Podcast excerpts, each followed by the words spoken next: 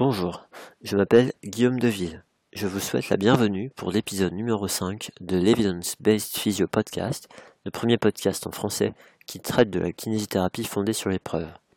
Ce projet est soutenu par l'agence EBP. Aujourd'hui, je vous propose l'interview de Rémi Ollier, un kinésithérapeute libéral de Nice qui va nous faire aimer la prise en charge des patients fibromyalgiques.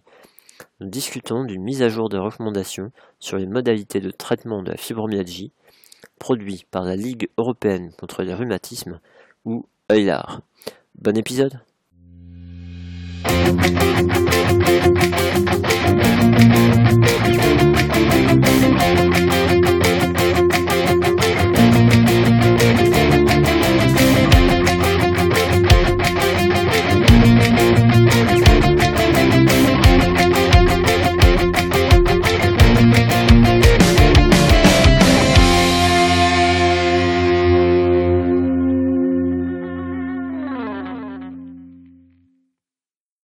Bonjour à tous et bienvenue pour euh, le cinquième épisode de l'Evidence Based Physio Podcast.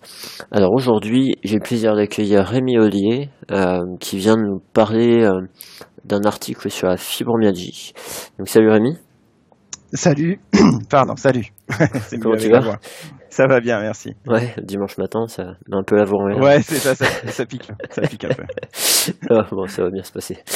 Euh, alors, est-ce que tu veux bien me présenter un petit peu à nos auditeurs en quelques mots? Euh, oui, donc euh, Rémi Ollier, je travaille euh, à Nice, même si je suis breton. Oui. Euh, je, je suis diplômé depuis 2001 et depuis quelques années maintenant, je ne travaille euh, plus qu'avec des patients qui sont douloureux persistants. Ok. Voilà, c'est un, peu- un peu ma spécificité. Euh, en plus de ça, j'enseigne euh, en IFMK des cours sur la douleur. Euh, donc voilà, en première, enfin en première année et en deuxième année surtout. Ok. Euh, je suis membre de la Société française d'études et traitements de la douleur également, et membre du groupe intérêt douleur de la Société française de physiothérapie. Ok. Voilà. Donc, euh, gros intérêt et douleur. Ça fait combien d'années là, que tu euh, vois des patients que dans ce cadre-là? Quatre ans. 4 ans, d'accord. Ok. Ouais, quatre ans. Et puis là, cette année, du coup, pour essayer de pousser un petit peu le truc, je, je fais un DU sur la douleur et thérapie cognitive comportementale D'accord. Tu fais ça où? À Paris. Très bien. Très À bien. Paris. Donc ça implique euh, du présentiel ou comment ça se passe? Ouais, c'est que du présentiel. C'est un peu l'inconvénient. D'un autre côté, on a un gros aéroport à Nice. Il y a Ah pas oui. mal de, de navettes sur Paris. Donc, je peux. C'est le vendredi, donc je peux partir le vendredi, rentrer le vendredi soir. Enfin, donc euh, ça pose finalement peu de soucis, on va dire, au niveau, au niveau et puis surtout au niveau familial, parce qu'à un moment donné, c'est surtout ça qui compte. Ah bien sûr, ça c'est sûr. Bon, mais en tout cas, mais c'est bien, parce que ça, ça intéressera peut-être certaines personnes de savoir qu'il y a des, il y a des choses comme ça et que c'est faisable de cette manière-là. Ok. tout à fait. Bon, bah déjà merci pour ça. Euh, alors, aujourd'hui, donc, tu m'as proposé un papier sur euh, les recommandations pour le traitement de la fibromyalgie. Tu veux bien me présenter un petit peu?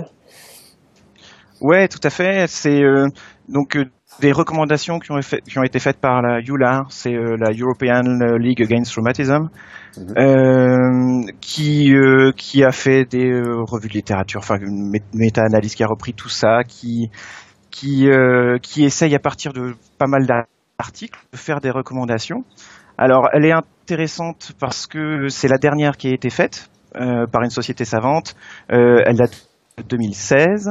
Oui. Il y en avait d'autres qui avaient été faites avant par les sociétés euh, américaines, par les Canadiens, par euh, voilà, qui étaient aussi intéressantes qu'on pourra peut-être un petit peu comparer. Et euh, voilà, l'idée c'est de savoir mais, ce que c'est la fibromyalgie et puis euh, et puis euh, quelle peut être l'intervention d'un d'un kiné euh, pour le traitement? Ok, ok. Et donc, euh, ce qui était intéressant d'ailleurs dans le, le groupe là qui a fait cette, euh, cette espèce de revue de littérature où ils ont repris donc les revues systématiques et avec ou sans méta-analyse, c'est Ouais. qu'en définitive il y avait pas mal de professionnels de santé, mais justement il n'y avait pas de kiné si j'ai bien vu. Ouais, il n'y a pas de kiné. Alors, c'est euh, dans, dans les critères euh, de sélection des personnes qui ont participé justement à, à cette revue. Là, c'est quand même assez particulier. Donc, ils ont pris 18 professionnels euh, de santé, Ouais. ce qui est quasiment tous des rhumatos. Ouais. Celui qui, qui gérait le, le truc, c'est un épidémiologiste.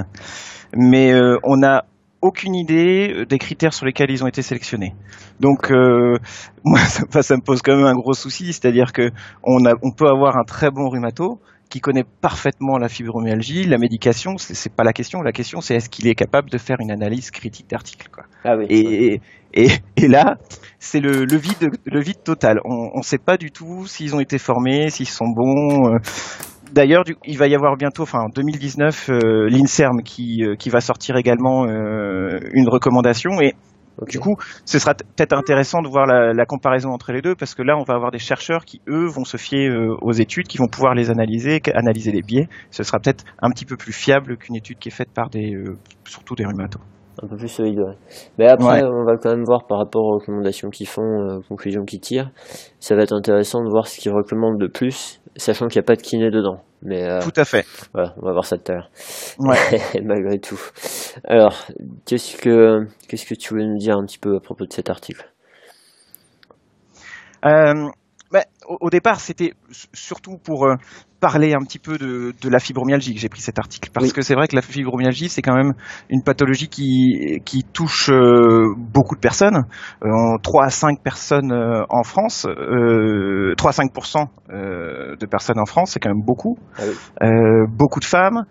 On a un retard de diagnostic énorme euh, dans la fibromyalgie, c'est-à-dire qu'on vraisemblablement on voit passer des gens fibromyalgiques au cabinet, les médecins ou nous on les voit passer et on n'arrive pas à les diagnostiquer. Et on sait que plus ils sont diagnostiqués tôt, mieux, enfin meilleurs sont les résultats. Donc c'est vrai qu'il y a, quand même des, choses qui sont intéressantes à faire et qu'a priori on ne fait pas. Et c'est une pathologie qui coûte, euh, qui coûte euh, beaucoup de sous. On imagine que ça, enfin, les calculs ont été faits, c'est à peu près entre 10 et 15 millions d'euros par an. Donc c'est vrai qu'il y a quand même des choses à faire sur cette fibromyalgie. Et malheureusement, ben, on sait, nous en tant que kiné, on sait pas trop quoi faire. Et souvent, on sait pas trop quoi faire parce qu'on comprend pas la fibromyalgie. Ah oui. C'est Et Ouais. qu'est-ce que tu penses de, du débat qu'il y a sur le fait de poser le diagnostic ou pas, d'avoir un label diagnostic pour ces patients-là ou pas? Alors. Euh, au départ, j'étais plutôt contre. Au départ, j'étais Ouais. plutôt contre. Euh, maintenant que j'en vois plus, euh, ça les soulage tellement. Ça les soulage tellement d'avoir un nom. Ouais. Euh, parce que enfin, on- ils sont reconnus. Le problème, voilà. Le problème, c'est qu'est-ce qu'on fait de ce nom-là, quoi. Et, et tout le, tout ce qui, ce qui va derrière, parce que malheureusement, euh, la fibromyalgie, euh, quand on va voir sur Internet ce, ce qu'on, ce qui traîne sur la fibromyalgie, c'est pas, c'est pas génial. Euh, c'est pas un diagnostic en plus qui est euh, qui est très euh, très valorisé. Il y avait une étude norvégienne qui avait été faite sur le, le prestige de. On demandait aux gens d'évaluer le prestige de 40 euh, pathologies. c'est vrai. Ouais, ouais, ouais. Et, C'est un sketch de Coluche, ça. Ouais, ouais, exactement. Ouais, j'ai un cancer du bras droit. Ah. C'est non, et je crois que c'était 38 d'ailleurs, 38 pathologies. Et, euh, et les deux dernières, euh, enfin les trois dernières, la toute dernière c'était la fibromyalgie. L'avant-dernière, euh, c'était la cirrhose et celle d'avant, c'était la dépression. Ah. Mais la toute dernière, c'était la fibromyalgie quand même. Donc c'est vrai qu'on c'est bien d'avoir un diagnostic, mais mais ce diagnostic, ben, euh, ben, il est c'est pas joie. Ouais, qu'est-ce que ça donne après Ouais, ouais c'est euh, c'est aussi l'inquiétude que j'ai euh, que, que j'ai toujours, tu vois, moi par rapport à ça, où les patients, tu leur fais un, tu leur poses un diagnostic comme ça, c'est super important de valider ce qu'ils ressentent et de mettre un nom dessus et de leur faire sentir qu'ils sont pas fous, ils sont pas tout seuls, etc. Mais, euh, mais le problème derrière, c'est comme tu dis, s'ils vont sur Internet ou s'ils vont dans des dans des associations, on leur dit, mais de toute façon, maintenant, vous aurez ça toute votre vie, vous pourrez plus jamais rien faire, et qu'on leur peint un tableau super noir, c'est des gens, après, ils vont même pas... euh, Enfin, on leur enlève tout espoir, et dès que nous, on essaie de leur proposer des choses, ils rentrent pas dedans, parce qu'ils co- ils comprennent pas qu'on puisse leur proposer des choses, quoi. Ouais. Ouais, ouais. Ça, Bah, ils sont, ils euh, sont dans une spirale, enfin, moi je l'appelle la spirale biomédicale, hein, mais c'est, Ouais. c'est, des gens chez qui on recherche toujours une blessure, comme on fait chez tout le monde. Hein. Ouais. Donc on leur, on leur fait des examens. Aux examens, on trouve des petites choses, mais qui, qui, qui sont pas signes de problèmes particuliers pour eux. Ouais. Donc on leur fait un traitement antalgique ou une infiltration. Derrière, ça marche pas, on fait des examens supplémentaires, des examens qui sont plus lourds. Donc la question, c'est est-ce qu'on refait des infiltrations ou est-ce qu'on fait de la chirurgie ou est-ce que, tu vois, c'est toujours euh, ouais. et puis par-dessus, ben, on passe sur des médicaments qui sont beaucoup plus forts. Donc, euh, et, puis, et puis ces gens-là, on les perd parce qu'on n'arrive pas à les soigner et donc ils partent enfin énormément partent vers des thérapies alternatives. Et là, et là, c'est, c'est, il y a, y a, vraiment de tout, quoi. Il y a vraiment de tout, les magnétiseurs, les, les compagnies. Et, et c'est des gens qu'on perd alors que c'est des gens pour qui on peut faire quelque chose, quoi. Donc, euh, il faut vraiment qu'on les, qu'on les sorte de ce, ce, cette spirale euh, biomédicale. Ouais, bien sûr. Mais il me semble, il me semble qu'en Espagne, euh, les, les les, les fibres magiques, c'est pas ce terme-là qu'ils utilisent. Ils appellent ça des, euh, en anglais, ça donne The Needy Gritty Woman. Euh, c'est un truc du genre euh, ouais, la, la femme qui a besoin d'attention, quoi. Exactement. Ouais, ouais. Alors chez nous, chez nous, on n'a pas ce côté péjoratif. Je pense qu'il est, il est dans les un, un, induit, mais au moins on, on le verbalise pas comme ça. C'est déjà, c'est déjà une chose. Ignoble. ouais, c'est terrible. C'est terrible. C'est des gens qui sont pas reconnus en fait. C'est des gens qui sont pas reconnus. Et ça, c'est terrible. Il y avait euh, sur euh, Allo Docteur, si on tape sur Allo Docteur fibromyalgie, donc l'émission de France 5, le premier truc qui sort, c'est euh, c'est un médecin euh, qui dit qu'on peut pas, euh, on peut pas passer le, la fibromyalgie fibromyalgie en ALD parce que les gens peuvent simuler. Euh, et, et, rien que de dire ça, rien que de parler de simulation, enfin c'est un manque de respect terrible quoi. Euh, Quelqu'un qui a la gastro, on va pas aller vérifier s'il a vraiment vomi quoi. Pourquoi est-ce qu'on croirait pas un fibromyalgique? C'est quand même terrible, sachant que c'est pas une maladie glamour, sachant que c'est quand même difficile d'avoir un jour mal à l'épaule droite, un jour mal à l'épaule gauche, un jour mal au pied. C'est déjà suffisamment difficile à vivre pour pas en rajouter quoi. C'est c'est vraiment quelque chose qui est mal considéré. Je trouve ça c'est terrible. Ouais, c'est terrible. Mais tu sais, comme tu disais tout à l'heure, le problème c'est parfois aux imageries, on va trouver des petites choses mais qui sont pas suffisantes. Mais le problème c'est parfois on trouve rien. Oui. Parfois on trouve rien. C'est ça, c'est ça qui me fait que le médecin dans le biomédical ils comprennent pas quoi, qu'ils ont cette euh, comportement. Et encore, j'allais dire, heureusement chez certains on trouve rien. C'est pas c'est pas tout le temps, mais chez ceux chez qui ont rien, au moins ils n'auront pas toute une série de traitements euh, liés à, à, ces choses qui n'étaient pas pertinentes. Si on trouve une hernie, on va être capable d'opérer quelqu'un qui est fibromyalgique parce qu'il a des douleurs de dos, alors que ça n'a rien à voir. Et on sait en plus que chez les fibromyalgiques, l'opération en elle-même va quasiment toujours être un échec. C'est des gens chez qui il vaut mieux avoir le moins d'interventions fortes possible. Donc, voilà. Au moins, si on trouve rien chez certains, ils, ils iront pas, ils iront pas faire la chirurgie ou d'autres, d'autres, euh, d'autres, ouais. Après, ça laisse, ça laisse l'idée que euh, ils ont du mal à trouver une validation de pourquoi ils ont mal parce que personne ne trouve. Quoi. Ouais. Alors que les explications, c'est ça qui me tue moi au quotidien, c'est que les explications, on les a, on sait comment ça fonctionne, on sait quoi faire. Alors, c'est juste que euh, on, ne guérit pas la fibromyalgie. On n'a pas une pilule, on n'a pas un geste nous en tant que kiné aussi à faire pour guérir de la fibromyalgie. On a, mais on a toute une série de choses à faire et déjà expliquer aux patients ce qui se passe, ce qui, ce qui n'est jamais fait, c'est déjà quelque chose d'énorme. Et si le patient a compris pourquoi il a mal, forcément derrière ça va être beaucoup plus facile. Ça va, ouais, ça va mieux. Mais alors, du coup, à ton, à ton sens là, et ce qui, ce qui est reconnu actuellement, euh, est-ce que justement c'est une pathologie dont on peut guérir? Est-ce qu'un jour ça s'arrête ou est-ce que euh, une fois que ça a démarré après si on rentre dans les détails un petit peu, il y, a, y, certaines personnes qui, euh, disent que voilà, elles ont eu euh, une période de 4 ou 5 ans euh, avec une très forte diminution des symptômes, et puis que c'est revenu. mais des gens, voilà, des gens qui disent voilà, j'ai complètement guéri de la fibromyalgie, je n'ai plus rien. Ça, il y en a pas de recensé. Ah il n'y en a pas de recensé. Par contre, enfin moi je parle du coup de mon expérience, hein, c'est toujours relatif, mais au cabinet j'ai régulièrement des gens qui viennent pour une fibromyalgie. Effectivement, on fait les tests qu'il faut de diagnostic de la fibromyalgie, on tombe sur euh, euh sur des chiffres qui euh, voilà qui sont évaluables, quantifiables, et puis qu'on peut ensuite euh, reprendre. Et, et puis après plusieurs mois, si je leur fais remplir le même questionnaire, bah, ils, ils sortent du diagnostic de la fibromyalgie. Ah mais ils ont quand même des douleurs chroniques diffuses. Ils ont quand même des troubles associés au niveau viscéral, au niveau, enfin voilà, il y a, y, au niveau cognitif, il y a toujours des choses, mais par contre tout s'est un petit peu estompé. Et c'est suffisamment estompé pour sortir du diagnostic de la fibromyalgie. Parce que finalement, la fibromyalgie, il faut voir ça comme une atteinte finalement globale du système nerveux central. C'est comme si, sur, euh, si on représente ça comme un arbre, la fibromyalgie finalement c'est le sommet de la branche, c'est voilà le, là où on a le plus de symptômes. Mais on a l'arbre de la sensibilisation centrale qui est toujours là. Quoi. La fibromyalgie, c'est pas un truc fermé en soi, isolé. C'est plus, voilà, une partie des symptômes de la sensibilisation centrale. Ok. Et donc le, questionnaire que tu utilises là, c'est quoi? Alors, on a euh, plusieurs questionnaires en fait pour euh, évaluer le, la fibromyalgie. On a euh, le Widespread Pain Inventory, donc le, le WPI en français, on va faire, et le Symptom Severity Scale. En fait, c'est ces deux questionnaires qui sont utilisés. Le premier, c'est pour évaluer les différents endroits qui sont douloureux. C'est ce qui remplace les fameux points douloureux de la fibromyalgie dont on parle encore maintenant, mais qui n'existent plus. Ce qui n'existe plus. Euh, on a arrêté ces fameux points douloureux parce que c'était pas reproductible pas reproductible. Voilà, il fallait être précis, il fallait avoir, euh, enfin voilà, avec le avec le pouce, tu sais jamais quelle pression tu vas mettre sur la peau. Enfin, c'était une catastrophe. Donc il y avait de grandes variabilités selon les opérateurs. Donc du coup, maintenant, on est plus sur l'interrogatoire. On demande aux patients est-ce que vous avez mal aux avant-bras, est-ce que vous avez mal au bras, est-ce que vous avez mal au dos, est-ce que voilà. Et en fait, on a différentes, enfin on a 19 zones à évaluer et selon le nombre de zones qui ont été cochées, on a un score de 0 à 19. Et puis ensuite, il y, a, un score de sévérité qui, lui, évalue, évalue euh, la fatigue, euh, le fait d'être euh, fatigué au réveil, d'être d'être mal au réveil, et les symptômes cognitifs, c'est-à-dire les difficultés à se concentrer, les difficultés. Et ça, c'est quelque chose qui est très important aussi, c'est la fibromyalgie. Et les deux, les, deux parties donnent un score qu'on cumule et qui nous donne un, un score de, de sévérité de, de la fibromyalgie. D'accord.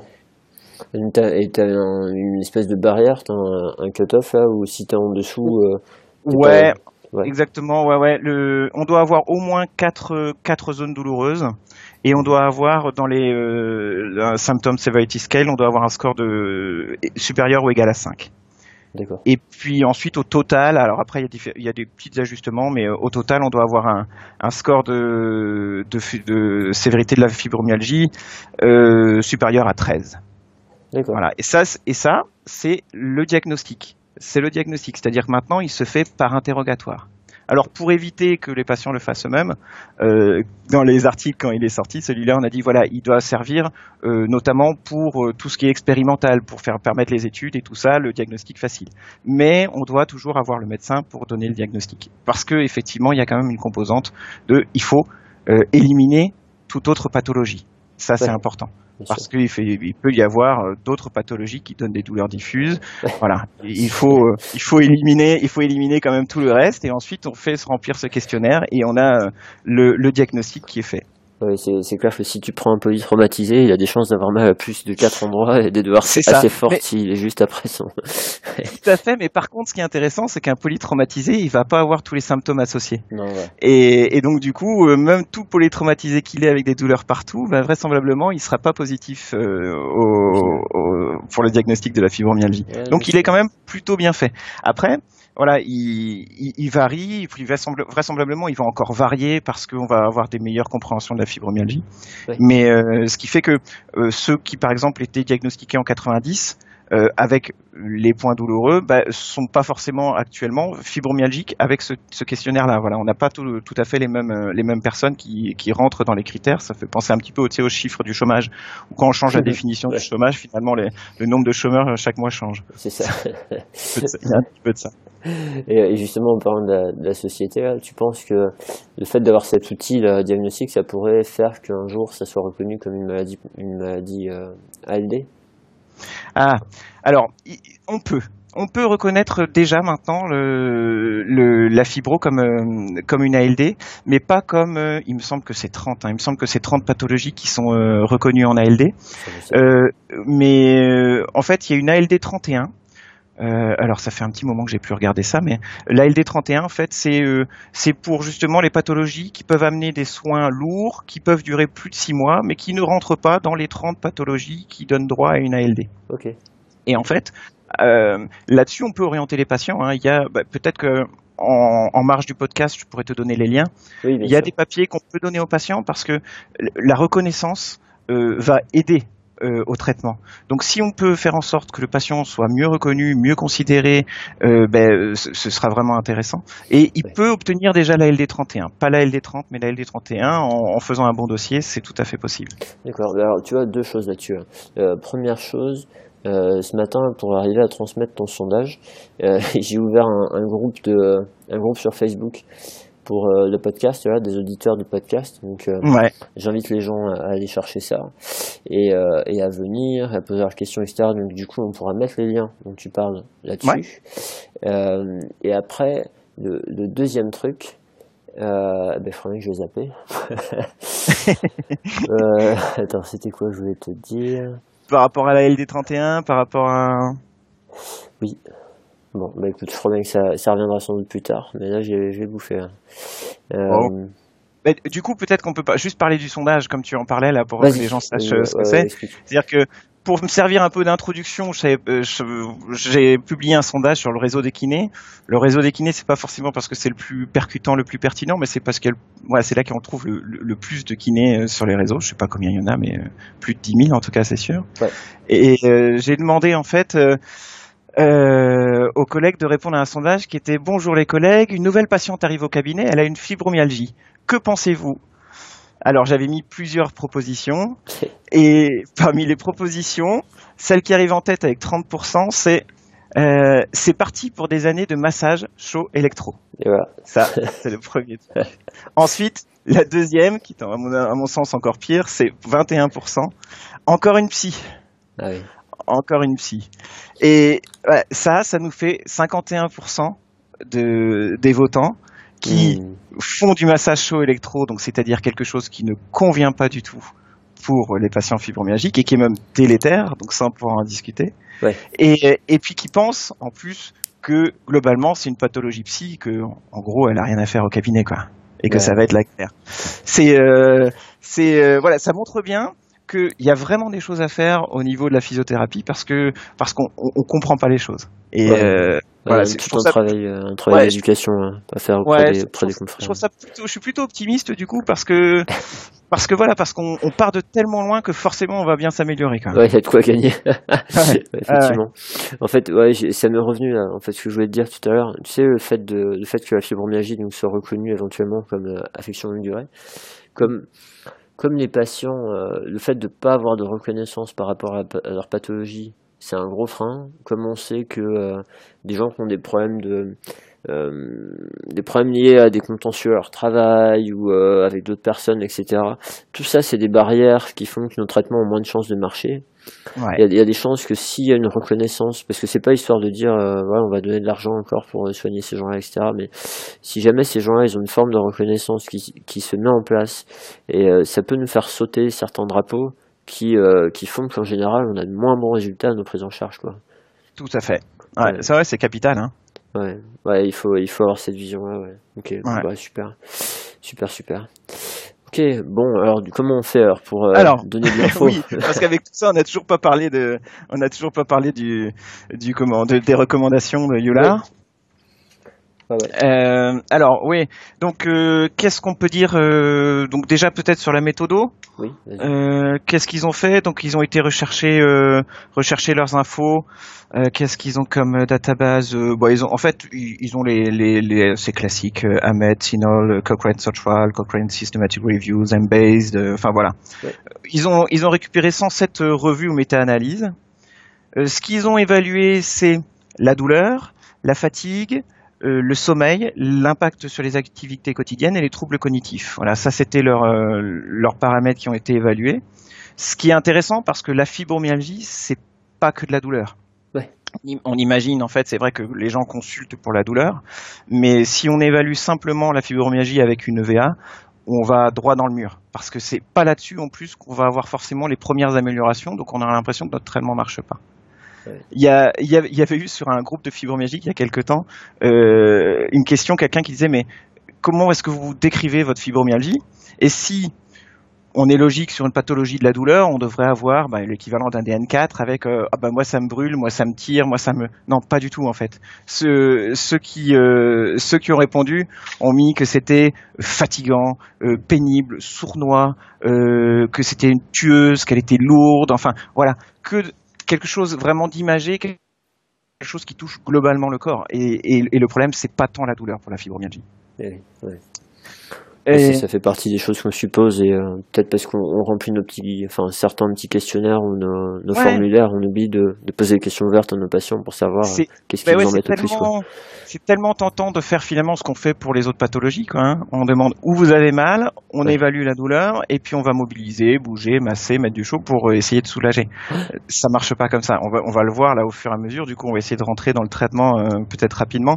Mais voilà, c'est pas du tout comme ça que ça fonctionne et en faisant ça, on est plutôt délétère. Donc euh, normalement, euh, primum non nocere, ça devrait, euh, ça devrait faire partie vraiment de, de notre but. Et c'est vrai qu'en faisant ça, en faisant le massage sur électro, c'est vraiment pas bon. Alors ah, bah, vas-y, bah, quand même, explique, développe. Pourquoi c'est pas bon de faire ça? Ben, En fait, on, on, fait croire aux patients, en faisant le massage chaud électro, enfin toute une thérapie antalgique, que le problème c'est la douleur, et on fait croire que on va, qu'on peut le guérir. C'est-à-dire qu'on mmh. peut lui donner des espoirs, on peut lui dire voilà, bah ouais, on va faire ça, ça va aller mieux, on va faire. Non, en fait, on retarde le problème. On retarde le problème. Et en massant le dos, s'il a mal au dos, on, on renforce l'idée que le problème vient du, dos. Ce qui n'est pas du tout le cas. Et donc, il y a toujours une incompréhension de sa pathologie. Puisque le patient, il dit, oui, mais là, j'ai mal au dos et ça m'a fait du bien, mais maintenant, j'ai mal en haut du dos. Et puis mmh. après, il a mal devant, et puis après, il a mal à la main. Donc, comment on peut justifier tout ça et comment on peut dire bon bah ok aujourd'hui on va masser la main quoi. Et c'est enfin c'est c'est sans fin c'est tu vois c'est comme si tu avais une fuite dans un appartement et plutôt que de couper le robinet bah tu dis ah bah tiens là ça coule dans le salon je vais aller vider le salon. Et puis alors là ça coule là bah je vais aller vider là. Non à un moment donné tu coupes le robinet tu fais comprendre les choses et puis voilà tu tu y arrives. Mais on fait que retarder les choses et plus on retarde euh, la compréhension de la fibromyalgie moins on a de chances de récupérer donc vraiment, il faut éduquer le, patient à comprendre ce que c'est. Comprendre ce qui se passe, ouais. et puis euh, aussi le, truc, parfois, que je dis à mes patients, moi je leur dis, vous savez, euh, là il y a une table de massage dans ma pièce, à côté on a une salle de gym. Si je commence à vous mettre euh, sur la table de massage et à vous faire des trucs, je vous passe le message que on a de quoi vous faire travailler, mais ça c'est pas pour vous, il faut rester tranquille, vous, il faut pas trop bouger, il faut vous coucouner un peu, etc. tu passes vraiment un message de comme tu dis, qu'il y a délétère pour la suite, quoi. Ouais, c'est. Mais bon, on le fait aussi par habitude et puis par euh, ah par manque de compréhension. Après, je, je jette pas la pierre en fait aux, aux kinés euh, qui le font. On, on le fait parce qu'on nous l'a appris. Ah, c'est bien ça, le problème. Et puis on n'a pas d'autres outils souvent. Souvent on n'a pas d'autres outils, on sait pas quoi faire d'autre, donc on y va et Mm. Et, du coup, c'est pour, voilà, c'est pour ça moi que j'ai choisi la fibromyalgie pour le podcast. C'était l'idée, bah, voilà, tout le monde ne le sait pas, mais on va essayer de diffuser un maximum ces idées-là parce que parce que ça touche beaucoup de monde au cabinet et ça touche en plus des gens euh, qu'on trouve pénibles parce qu'on n'y arrive jamais à rien. Quoi. on est on est en échec. À un moment donné, c'est pas valorisant pour nous. Quoi. On est toujours en échec. Donc le patient est en échec, nous on est en échec. C'est pas étonnant qu'on veuille plus les voir au cabinet ces gens-là. Oui, oui, oui, oui, il y a un problème de ça aussi. C'est qu'au bout d'un moment, effectivement, il faut dehors. Oui, gentiment. Ou pas. ouais. ouais. Sournoisement. Euh, ouais. Et donc pour en revenir à l'étude, après ils ont euh, après ils ont classé euh, ils ont classé tout ça en fonction du nombre d'études qui ont été faites, du nombre de patients dans chaque étude, et puis des, de l'évaluation des effets et puis des effets secondaires. Oui.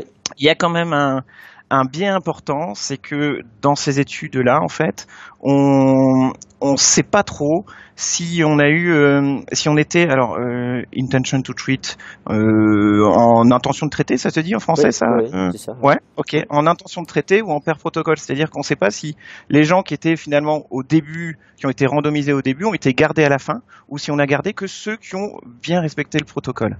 et ça, ouais. ça, ça pose vraiment de, de, des soucis parce que on sait qu'il y a certaines thérapies qui peuvent être bien suivies parce que le patient en général il adhère. Euh, thérapie cognitive comportementale et tout ça en général c'est plutôt bien accepté. Par contre, les exercices, euh, on sait que c'est quelque chose qui peut être euh, assez pénible et qui forcément n'est pas toujours très suivi. Et donc le fait de ne pas avoir bien différencié les intentions de traiter avec les pairs protocoles, bah, forcément du coup ça rajoute un bon biais dans, dans ça, ça, pose des problèmes de validité externe en fait, ouais. validité de, de trouver des études par rapport à la vie réelle quoi. Mm. Donc voilà, ça fait partie d'un des biais. Après, ils ont classifié tout ça en quatre catégories. Donc là, c'est voilà, c'est quelque chose qui se fait assez souvent. Moi, je trouve ça dommage parce que du coup, on, a des paquets qui sont un petit peu non homogènes, c'est-à-dire qu'on a l'impression que dans un paquet tout est équivalent, mais pas toujours. Donc c'est euh, fortement pour une thérapie ou pas, ou pour un traitement, euh, fortement contre, ou alors légèrement pour, légèrement contre. Voilà, quatre possibilités. Ouais. Ouais. Voilà. Ouais, euh, effectivement, j'avais pas vu cette dimension-là, le fait que ça mette ensemble des, des stratégies qui n'ont pas forcément la même valeur. Ouais, c'est, euh, on va en discuter après. Voilà, dans le paquet euh, faiblement pour, il y a vraiment euh, tout et n'importe quoi.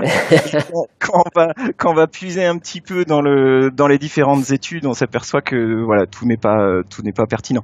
Mais voilà, après, ça a le mérite d'exister et c'est quand même une recommandation qui est intéressante, hein, qui est de toute façon intéressante. Bien sûr, ouais. ouais et puis bon, à un moment donné, si on veut que les thérapeutes ils aient accès à ce genre de connaissances, il faut pas non plus qu'ils aient à se taper tous les articles. Donc, il faut qu'ils aient des choses assez simples. Euh, fortement pour, faiblement pour ou légèrement pour, euh, légèrement contre ou euh, fortement contre.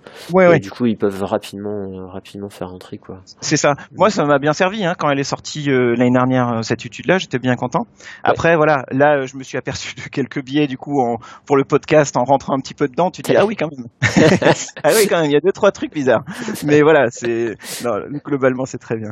Et après sur les résultats ça a été divisé en, deux parties. Alors ça, c'est aussi un côté très médical, c'est-à-dire soit les thérapies euh, pharmacologiques, soit non pharmacologiques. Ce qui peut paraître étonnant parce que clairement, euh, pour la fibromyalgie, euh, le, traitement pharmaceutique, pharmacologique, euh, ne rentre pas du tout en ligne de compte. C'est vraiment pas quelque chose qu'on doit faire en première intention, qu'on peut faire éventuellement quand on a des pathologies associées, des choses associées qui sont assez lourdes. Mais vraiment, le gros du traitement, c'est le non pharmacologique.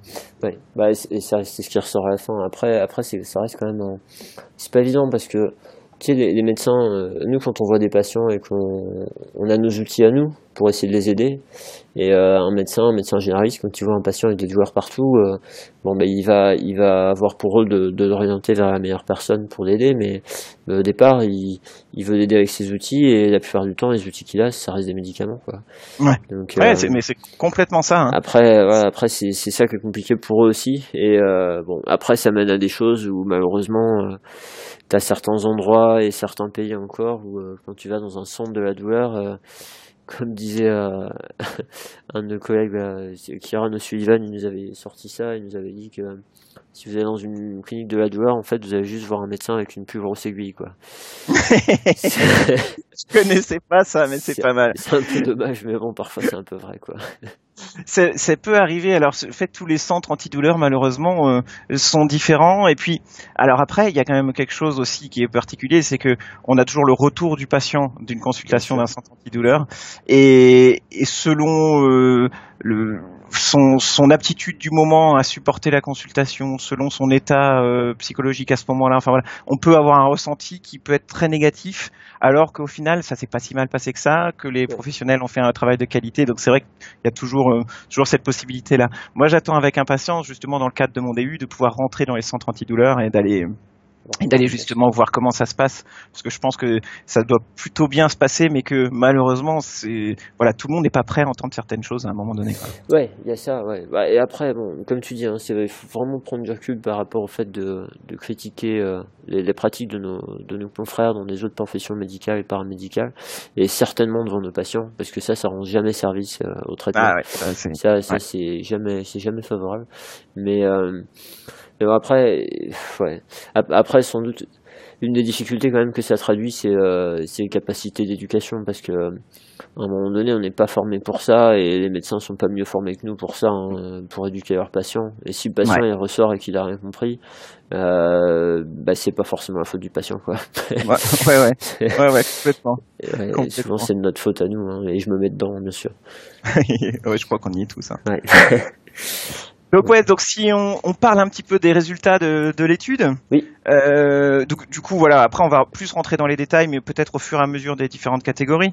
Euh, D'abord, on établit des principes généraux, c'est ça, je trouve ça plutôt bien. C'est-à-dire qu'avant de dire telle chose est à faire, telle chose est à ne, pas faire, ils ont établi des principes généraux qui sont euh, de diagnostiquer le plus vite possible la, le syndrome. Ça, on sait que ça joue énormément sur le, la capacité de récupération. Qu'il va falloir éduquer le patient à la compréhension de la douleur. D'où vient son problème. D'avoir une approche euh, graduelle euh, donc voilà, de, de, de, faire les choses progressivement. Et dans un but, alors ça je trouve ça aussi très bien, le but c'est d'améliorer la qualité de vie par un travail multidisciplinaire et un traitement sur mesure en fonction de la douleur. Et les décisions devront être partagées avec le patient. Euh, tout ça, je trouve que c'est des mots dont chacun a vraiment une importance capitale, c'est-à-dire que améliorer la qualité de vie, c'est-à-dire que notre but, c'est pas que le patient ait moins mal. Alors, indirectement, bien entendu, mais c'est globalement améliorer sa qualité de vie. Et, et ça, c'est, euh, je pense, quelque chose qu'il faut garder en tête, c'est-à-dire de pas se focaliser sur la douleur. La douleur n'est pas pertinente, la douleur ne correspond pas à quelque chose de précis, donc on ne peut pas se fier à la douleur. On va se fier à d'autres critères. Voilà. Et, et, ça, c'est important. Et le côté multidisciplinaire, bah, ça, c'est effectivement quelque chose qui est, qui est capital aussi. Et, et, dans ce côté multidisciplinaire, il doit y avoir un cercle vertueux. C'est-à-dire que malheureusement, souvent, si on essaye de faire à l'heure actuelle un travail multidisciplinaire, on, on lutte les uns contre les autres parce que il y a un tel qui va dire oh, vous allez prendre euh, les antalgiques, ça va aller mieux. Un tel qui dit mais vous devriez euh, aller faire une consultation avec un psychologue parce qu'il y a ça. Un tel qui dit mais regardez l'infiltration va vous faire du bien et, voilà, on a un problème actuellement de communication entre professionnels de santé parce que personne ne sait ce que fait l'autre. et, et, voilà, et ça, et ça, euh, et ça, ce serait, euh, ce serait intéressant bah, de, de faire, euh, de faire bah, des, des, rapprochements. Il y a ah bah j'ai oublié son nom, quelqu'un qui fait partie du groupe d'intégrer douleur là, qui euh, qui fait un édito sur Kiné la revue, je crois que c'est du mois prochain, sur l'intérêt du décloisonnement euh, des soins et je ne l'ai pas lu encore parce que je lui ai pas demandé le, le truc en MP. Mais je pense que voilà, dans l'édito de Kiné la revue le mois prochain, ce sera sûrement très intéressant. C'est pas Nolwenn qui fait ça, non? Si, voilà. Nolwenn Poquet. Voilà. Merci. C'était c'est euh, c'est Nolwenn qui euh, qui euh, est venu avec moi pour faire l'épisode précédent du podcast. D'accord. Et oui. Et oui, oui, fait un truc. Et eh ben voilà. Ça va être intéressant. le petit monde, le petit monde de la douleur. ouais. Et euh, voilà. Donc, euh, et puis ils insistent bien sur le fait que euh, on ne doit pas utiliser en première intention la pharmacopée. Oui. Donc voilà. Donc tout est tout est finalement posé. Voilà. Les grands principes généraux sont là. Et ensuite, voilà, on peut aller voir dans le détail les différentes choses à faire. Oui, et donc euh, ensuite, ce qui se passe, c'est euh, eh ben, ils, donc, ils font une analyse de, des différentes stratégies, là, en commençant par les stratégies euh, pharmacologiques, parce que bon, on s'en ouais. pas. Alors oui, c'est terrible, hein, cette notion de, sachant qu'on te dit que la pharmacopée, en gros, ça sera pas grand-chose, mais on te met quand même d'un côté moitié pharmacopée, de l'autre côté non, et puis et puis on commence par la pharmacopée, ouais, ouais, ouais ouais. euh, c'est un, un, biais de formation, on va dire. Tout à fait. Ouais, ouais, tout à fait. Et puis, comme tu disais tout à l'heure, c'est euh, voilà, c'est leur prescription, quoi. Ils, ils ont ça pour lutter, donc euh, ils, c'est le, c'est leur, leur levier à eux.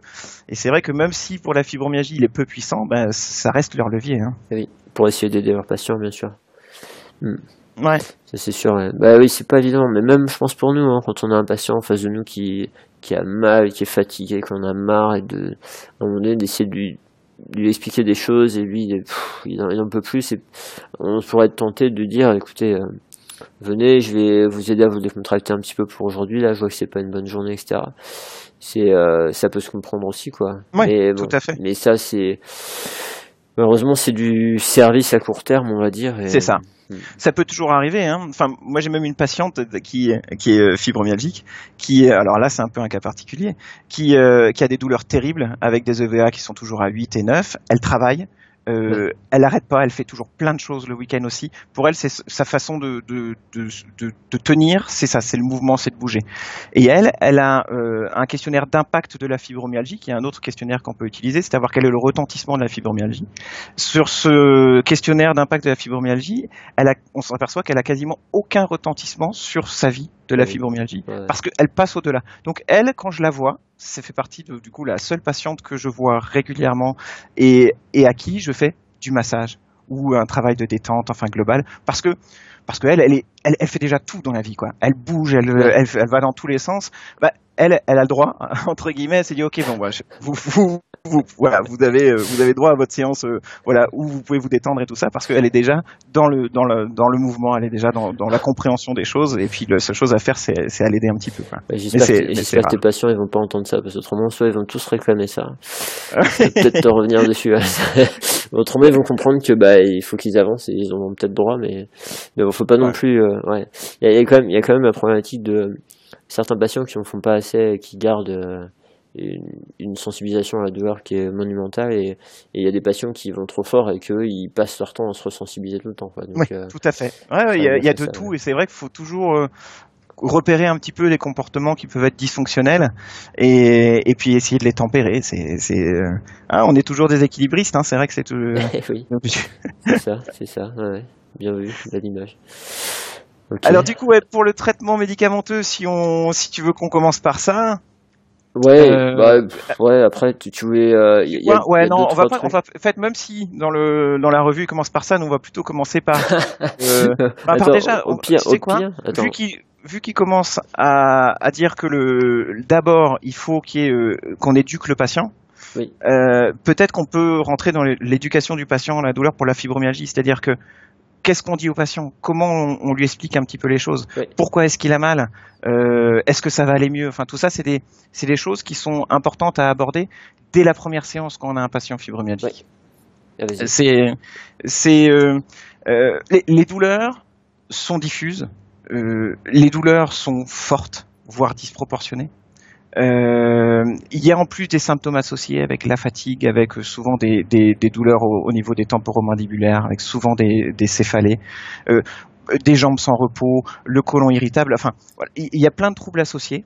Et si euh, si on essaye à chaque fois de chercher la, la blessure, on peut pas y arriver. Euh, y a, enfin moi, moi ce que j'utilise au, au, cabinet, c'est le CSI, le Central Sensitization Inventory, ouais. qui a été traduit en français d'ailleurs par euh, Laurent Pitance et, long, ouais, Laurent Pitance, et, compagnie, ouais, et, compagnie, Merci à eux de faire un boulot pénible parce que traduire les, les, les questionnaires, c'est quand même rébarbatif. C'est beaucoup beaucoup de choses pour euh, pour finalement arriver à un résultat dont on pourrait se douter des fois parce que c'est des phrases simples et tout ça, mais il y, y, a toute une méthode derrière. C'est compliqué. Ouais. Donc je, je, fais remplir un, un, questionnaire de sensibilisation centrale et euh, si on a un score supérieur à 40, on, on sait qu'on a un problème de sensibilisation centrale. Et, euh, et moi, je me sers de. C'est pas que ce soit un, un, un, gold standard pour pour la sensibilisation centrale. On n'a pas vraiment d'évaluation euh, phare pour pour cette sensibilisation centrale, mais il, il va me donner un, un poids dans, euh, dans, dans, ma discussion avec le patient. C'est-à-dire que je lui fais remplir le questionnaire dans sensibilisation centrale, qui lui demande s'il a des sensibilités à la lumière vive, ce qui arrive très souvent, si euh, il a euh, des problèmes pour se concentrer, ce qui arrive souvent, s'il a des, une sensibilité aux odeurs, si les odeurs donnent des nausées, enfin voilà, toutes des oui. choses qui peuvent paraître étonnantes, mais que le patient fibromyalgique répond à l'affirmative. Et, et, donc quand, quand il a ce questionnaire qui est qui est, positif. À ce moment-là, moi, j'utilise une métaphore, et pour la métaphore, j'utilise une histoire drôle. Je dis voilà, euh, je ne sais pas si vous connaissez cette histoire drôle, c'est l'histoire d'un euh, d'un patient qui va chez son médecin, et le patient, il a mal. Et il dit à son médecin, docteur, j'en peux plus. Il prend son index et puis il dit, j'ai mal là, alors, en plus, entre parenthèses, avant, j'ai regardé sur le body chart où le patient avait mal, et je montre tous les endroits où le patient a mal. J'ai dit, docteur, j'ai mal là, docteur, j'ai mal là, docteur, j'ai mal là, docteur, j'ai mal là, et puis bien souvent, il y en a des dizaines hein, de points où le patient a mal. Oui. Et, et je dis, vous savez ce que répond le docteur? Alors, s'ils connaissent la blague, ils me disent oui, s'ils la connaissent pas, ils me disent non. Je dis, voilà, le docteur répond, je sais ce que vous avez, vous avez le doigt cassé. et et c'est tout con, mais je leur dis voilà, le médecin, ce qu'il a fait, c'est que il a, euh, il a choisi la solution la plus simple. C'est est-ce que vous pouvez avoir mal partout ouais. Ou est-ce qu'il est possible qu'il y ait un point commun entre toutes les douleurs? Et le point commun entre toutes les douleurs, là, c'est votre index, parce que vous touchez à chaque fois avec votre index. Et l'index, il peut être cassé. La question maintenant, c'est pour vous, est-ce que il peut y avoir un point commun avec toutes vos douleurs? Et la réponse, elle est également oui c'est le système nerveux central. Mmh. Et à partir de là, je leur dis, regardez, vous avez le questionnaire de sensibilisation centrale, vous êtes positif, entre guillemets, enfin voilà, vous avez un score qui est supérieur à 40, donc on sait que votre système nerveux central dysfonctionne. Et donc, on peut plus se fier à la douleur. La douleur ne correspond pas à une blessure, elle n'est pas là pour nous informer d'une blessure, elle est juste dysfonctionnelle, c'est-à-dire quelque chose qui normalement n'est pas douloureux, vous, vous le percevez comme de la douleur. Voilà. Et donc, voilà, c'est une première approche qui quand même commence à expliquer au patient pourquoi est-ce qu'il a mal et qu'il du coup peut commencer à se dire ok bah faut peut-être que j'arrête de focaliser sur une région en particulier puisque il n'y a pas une région qui pose problème c'est le système nerveux central qui pose souci. Oui. Et euh, est-ce, que tu as c'est comme euh, n'importe quelle métaphore hein, je je sais plus il y, a une citation hein, qui qui dit que le prix de, de métaphore, c'est euh, une, une, vigilance éternelle. Est-ce que tu as des patients parfois qui s'affoulent la trouille le fait de leur parler de leur système nerveux central? Non. Alors, ce qui pourrait foutre la trouille, c'est de parler du cerveau. Ouais. voilà. Le, la, la, douleur, c'est dans votre cerveau. Nous, on pourrait facilement, enfin le patient pourrait facilement se dire, la douleur, c'est dans ma tête. Il rien du cerveau. Ouais, la douleur c'est dans ma tête. C'est le système nerveux central. Et je dis jamais, jamais, jamais cerveau ou tête. Non, je dis toujours système nerveux central. Et je change jamais de terme, toujours système nerveux central. Oui, tu gardes, bah oui, bien sûr, pour pas, pour pas qu'il y ait de confusion. Ouais. Et franchement, en faisant ça, j'ai pas eu de soucis. Et je suis assez content dans le sens où les gens, quand je, après je leur demande de, de me réexpliquer ce que j'ai dit, euh, ils me disent pas, bon bah en fait, euh, en fait la douleur elle est dans ma tête. Euh, ça j'ai, ça j'ai pas. Donc euh, je pense que ça doit pas trop trop mal fonctionner. Il y a sûrement tout le monde le comprend, ce pas. Mais en tout cas, je pense pas qu'il y ait trop d'effets négatifs. Super. Non, c'est bien, c'est bien. Mais ouais, c'est bien, c'est bien. C'est intéressant. Il y, a, une autre métaphore qui était sympa aussi pour expliquer, c'était Island qu'il avait fait, qui avait sorti en 2016, euh, qui utilise le côté ordinateur et logiciel. Oui. C'est-à-dire que le corps c'est un ordinateur. Le, le problème peut parfois venir de l'ordinateur, du corps, mais il peut surtout venir du logiciel. Et en l'occurrence, là, votre corps va bien, donc l'ordinateur va bien, c'est le logiciel à l'intérieur qui pose problème. Et après, on utiliser des métaphores avec l'ordinateur, le clavier qui marche plus, enfin voilà. Mais ce côté euh, ordinateur logiciel, euh, hardware, software, c'est, ça peut être aussi une, bonne visualisation de, la machine et une bonne façon de se euh, détacher du, côté j'ai mal quelque part, donc j'ai une tendinopathie, j'ai mal quelque part, donc j'ai, enfin voilà, une pathologie particulière. Ouais, ouais, ok, ok. Ouais, super. Merci pour ça. Merci pour. Non, bah, ah, non, c'est vrai, c'est des petites choses qui peuvent, euh, qui peuvent être utiles.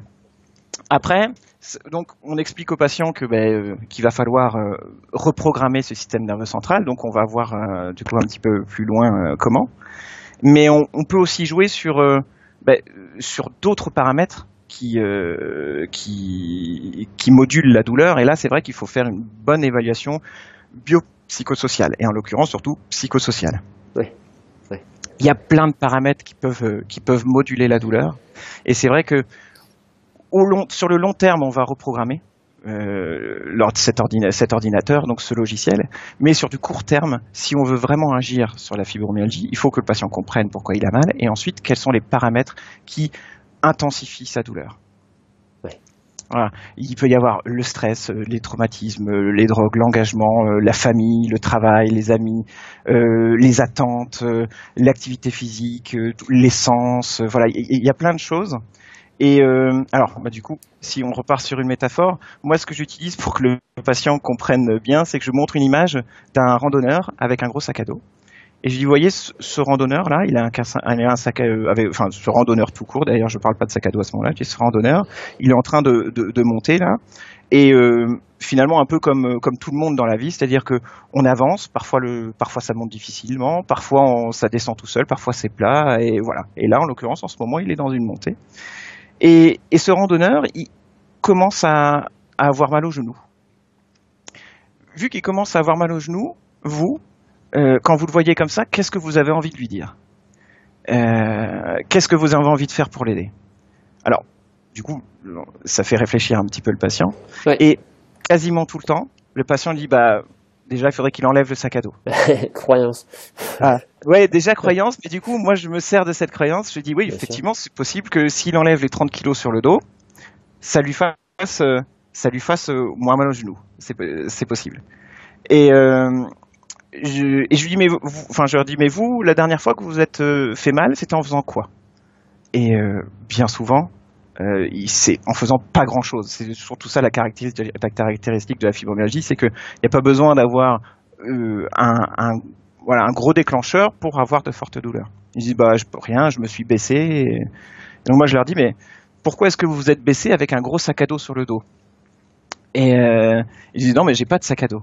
Je dis bah ça se discute parce que tout à l'heure vous m'avez dit que que vous aviez plein de paramètres qui modifiaient sa douleur et je vous dis si je vous dis que dans le sac à dos vous aviez bah, peut-être 5 kilos de, de, de, stress, 5 kilos de manque de sommeil, 5 kilos de, bah, de petite dépression, 5 kilos de problèmes au travail. Mmh. Voilà. Bah, finalement, vous avez en permanence ce gros sac à dos sur le dos et peut-être qu'il est utile bah, de, le, de le vider un petit peu et d'essayer de justement de faciliter les choses en sortant les choses du sac à dos. Voilà. C'est une, chose une chose que j'utilise, sachant que effectivement, bah, il y, a, y a quand même ce côté euh, croyance que beaucoup de poids euh, entraîne des problèmes. Bien sûr, ouais. mais de toute façon, enfin, c'est vachement important d'arriver à identifier les croyances des patients pour euh, pour pouvoir les aborder après, parce que si si on si on connaît pas ses croyances et qu'on essaie de le traiter et ce qu'on lui propose ça correspond pas du tout à ses croyances, à un moment donné il fera jamais ce qu'on lui propose et ça ça pourra pas marcher. Donc euh, le fait de l'identifier c'est bien. Après effectivement c'est comment on s'en sert. Et pour ça, il faut, faut avoir des outils. Là, tu en as présenté un qui est vraiment intéressant. Et euh, il faut avoir des outils. Après, tu sais, il y a, je pense qu'il y a pas mal de confrères euh, qui vont avoir du mal, qui seront pas à l'aise avec le fait de justement parler du stress, de parler de. Je vais, je vais taquiner un peu, mais tu vois, quand tu parles de dépression, tu dis petite dépression. Mais euh, ça, ça traduit bien le fait qu'on n'est pas forcément à l'aise avec ça parce que du coup, on sait pas trop quoi en faire. Quoi. Ouais, ouais c'est c'est important. La, dépression, euh, c'est un, une comorbidité importante de la fibromyalgie. Selon euh, ce que je lis, c'est entre 50 et 75 des, des, patients fibromyalgiques qui ont eu ou qui ont une dépression. Donc c'est important de la, de la considérer. C'est important de la considérer et de savoir euh, si le patient l'a traité, si le. Ouais, ouais. Donc, donc oui, ça fait partie des paramètres qu'il faudrait être capable de gérer ou en tout cas de en tout cas, déjà être capable d'écouter ce que nous dit le patient par rapport à ça. Ouais, de l'aborder, ouais. Non, t'as raison. Ouais. As raison. Après, après c'est vraiment cette histoire de euh, quand on quand identifie des choses, qu'est-ce que t'en fais, quoi. Et, euh, et en définitive, comme tu dis, c'est euh, s'assurer que bah, est-ce que lui, il a une prise en charge par rapport à ça? Est-ce que lui, il réalise qu'il y a un lien entre ça et ses douleurs? Est-ce que voilà. Ouais, ouais, ouais, c'est c'est important. Si on s'aperçoit qu'il y a quelque chose qui nous dépasse, surtout, voilà, on réoriente. Et, euh, et ça peut être très, très rapidement le cas euh, lors de dépression. Lors de dépression, effectivement, c'est un des gros paramètres sur lesquels euh, euh ben on maîtrise on maîtrise pas grand chose hein. et surtout sur lequel il faut pas faire d'erreur parce que parce que voilà on est toujours sur le fil du rasoir je disais tout à l'heure qu'on était équilibriste mais le, le patient lui il, voilà il, est justement à ce moment-là un peu en équilibre et euh, et c'est pas sur les des paramètres sur lesquels il faut se tromper quoi ouais bien sûr bien sûr et toi, toi tu arrives à T'as une bonne collaboration avec des avec des psychologues ou comment ça se passe? Ouais, alors ouais ouais avec quelques psychologues. Euh, on n'a pas parlé des critères de, déclenchement de la fibromyalgie, mais euh, bien souvent il y a euh, un traumatisme. Alors ça peut être une opération, une infection ou un traumatisme euh, physique ou psychique. Et c'est vrai que moi je fais régulièrement remplir aux patients un PCLS, un questionnaire de stress post-traumatique. Et si la fibromyalgie a commencé vraiment à un moment précis, suite à un traumatisme particulier dont le patient euh, euh, garde toujours euh, une marque importante au quotidien. si le questionnaire de stress post-traumatique, lui, est, est, positif avec un score important, je réenvoie vers un psychiatre ou un psychologue qui est formé en EMDR. Oui. Euh, c'est le Eye Movement Desensitization euh, Rehabilitation. Ouais, ouais, ouais, enfin, en tout, EMDR. Et c'est une, ça a été élaboré par les Américains après la guerre du Golfe. C'est une thérapie brève, donc c'est ça qui est cool, c'est-à-dire qu'on part pas pour euh, trois ans de thérapie. C'est thérapie brève qui a montré des efficacités très euh, très intéressantes sur le stress post-traumatique et sur les douleurs liées au stress post-traumatique. Voilà, moi ça fait partie justement de ma gestion un petit peu de bah, euh, des états euh, difficiles où voilà là dans ces cas-là je réoriente. S'il y a un, stress post-traumatique, je réoriente. Et s'il y a une dépression parce qu'il y a aussi des échelles comme l'échelle HAD qu'on peut faire remplir si on a un doute, si on a un score qui est élevé, pareil, je dis voilà, est-ce que vous êtes déjà allé voir quelqu'un? Alors bien souvent ils sont déjà allés et euh, et c'est peut arriver que ça n'ait pas fonctionné du tout Alors on peut toujours leur dire que chaque praticien est différent. Ça peut valoir le coup d'essayer euh, un praticien d'un autre mouvement parce qu'il y a différents mouvements dans, dans tout ce qui est euh, psychothérapie. Bien sûr. Et, et puis il y a aussi un autre paramètre, c'est-à-dire qu'une fois qu'ils ont compris ce que c'est la fibromyalgie, que c'est pas une blessure, mais que c'est une atteinte du système nerveux central et que donc on peut pas se fier à la douleur. Enfin voilà, il y a, il y a tout un, un, comportement qui a changé et une vision qui a changé. Bah, on n'aborde pas la psychothérapie de la même façon. Et, et euh, du coup, je les encourage, même si des fois ça n'a pas été fructueux. Je leur dis, bah là, essayez autre chose, et essayez autre chose au vu de ce qu'on a dit, au, voilà, au, vu de ce que vous pensez maintenant de votre énergie. Ouais, si, si toi t'as as su bien les écouter, si toi t'as su euh, leur faire sentir que tu validais vraiment ce qui leur arrivait, etc. Et euh, nous, on a une facilité. Enfin, la personne qui vient nous voir, c'est vrai que c'était sans doute plus facile de venir nous voir nous, et que nous on va dire ça plutôt que de faire la démarche d'aller voir un psy. Euh, si toi tu l'as validé, après tu crées une confiance avec ton patient et du coup, que ce soit toi qui l'oriente là-dedans ou euh, moi ça m'est déjà arrivé que qu'une patiente me demande mais est-ce que vous connaissez quelqu'un? Parce que voilà, elle a confiance en moi donc elle, elle, veut suivre un espèce de une espèce de fil conducteur et puis si c'est toi qui propose ou je pense que ça peut renforcer le fait que quand elle va aller voir le psychologue, elle sera moins résistante à ce qu'il pourra recevoir ou ce qu'il pourra recevoir. Ouais. Ouais, ouais, tout à fait. Ouais, ouais, Ça, c'est intéressant, c'est bien. Et, et vraiment, juste pour les auditeurs, on, précise bien, tu bosses en libéral? Oui. Voilà. Et euh, du coup, comment tu trouves le temps de leur faire remplir tous tes questionnaires? Alors, je fais pas tout à la première séance. C'est-à-dire, euh, voilà, je, je, fais ça progressivement. Euh, parfois, je leur dis de remplir euh, chez eux le questionnaire. Par exemple, des questionnaires très simples, comme le, le BPI, le Brief Pain Inventory. Je crois qu'en français, c'est le questionnaire concis de Saint-Antoine. Enfin, à vérifier, mais il me semble. Euh, Celui-là, les questions sont simples et il a, il y a peut-être une quinzaine ou une vingtaine de questions sur le ressenti de la douleur. Et celui-là est très intéressant parce que il, il, a il évalue le retentissement psychosocial de la douleur, euh, contrairement à une EVA. Et donc ça, par contre, ça fait partie des questionnaires simples que je peux leur laisser remplir chez eux. Euh, des questionnaires compliqués comme le CSI avec des questions euh, euh, étonnantes, bah, je les fais, je le fais remplir ensemble. L'HAD, euh, le questionnaire pour la dépression, on le remplit toujours ensemble, mmh. euh, mais jamais à la première séance parce que sinon je, je veux pas qu'il y ait une connotation. Je vous voilà, j'imagine que votre problème il est psychiatrique ou psychologique. Non, non, pas du tout. Ça, on le fait jamais remplir à la première séance. Euh, par contre, ça peut arriver que le, le questionnaire de stress post-traumatique, je le fasse remplir à la première séance avec le CSI. En général, le CSI, quand je m'aperçois que qu'il y a une voilà une sensibilisation centrale, je le fais remplir parce que ça me donne une autorité, on va dire. C'est-à-dire que c'est pas moi qui dis les choses, c'est ce questionnaire-là qui a été validé scientifiquement, donc ça donne du poids à ma parole. Donc une sorte d'alibi. Euh, et le, mais le, le, questionnaire de stress post-traumatique, si je sens qu'il y a vraiment le patient qui est focalisé sur un événement passé et qui a du mal à s'en défaire et que ça va vraiment freiner notre notre évolution, à ce moment-là, je le fais remplir tout de suite et je dis voilà, essayez le MDR. Euh, je lui donne plusieurs adresses et euh, voilà, je lui dis essayez le MDR si vous voulez. C'est toujours pareil. Je lui dis voilà, moi je vous conseillerais. Je dis toujours si c'était moi, j'irai voir un tel. Voilà, moi c'est ça c'est ma phrase. Si c'était moi, j'irai voir euh, tel thérapeute euh, pour euh, faire le MDR parce que. Voilà, maintenant à, vous de choisir. Bien sûr, bien sûr. Ok, super. Super, super. Alors, on en est où de notre petit papier?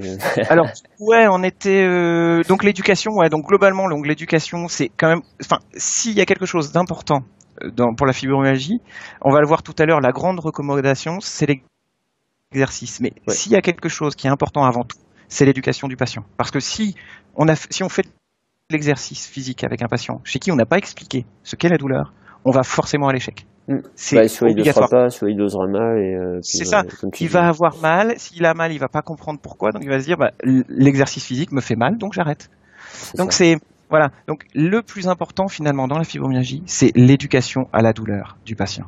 Voilà. Une fois qu'il a compris pourquoi il a mal, à ce moment-là, on peut passer euh, à une étape supérieure et commencer à faire de l'exercice. Mais si on n'a pas bien fait l'éducation avant, et c'est pas grave si ça prend deux, trois, quatre séances, si on répète toujours les mêmes choses, euh, au départ, euh, on, fait forcément on a forcément des échecs. On s'exprime mal, le patient il repart, il pense qu'il a, c'est dans sa tête. Enfin, voilà.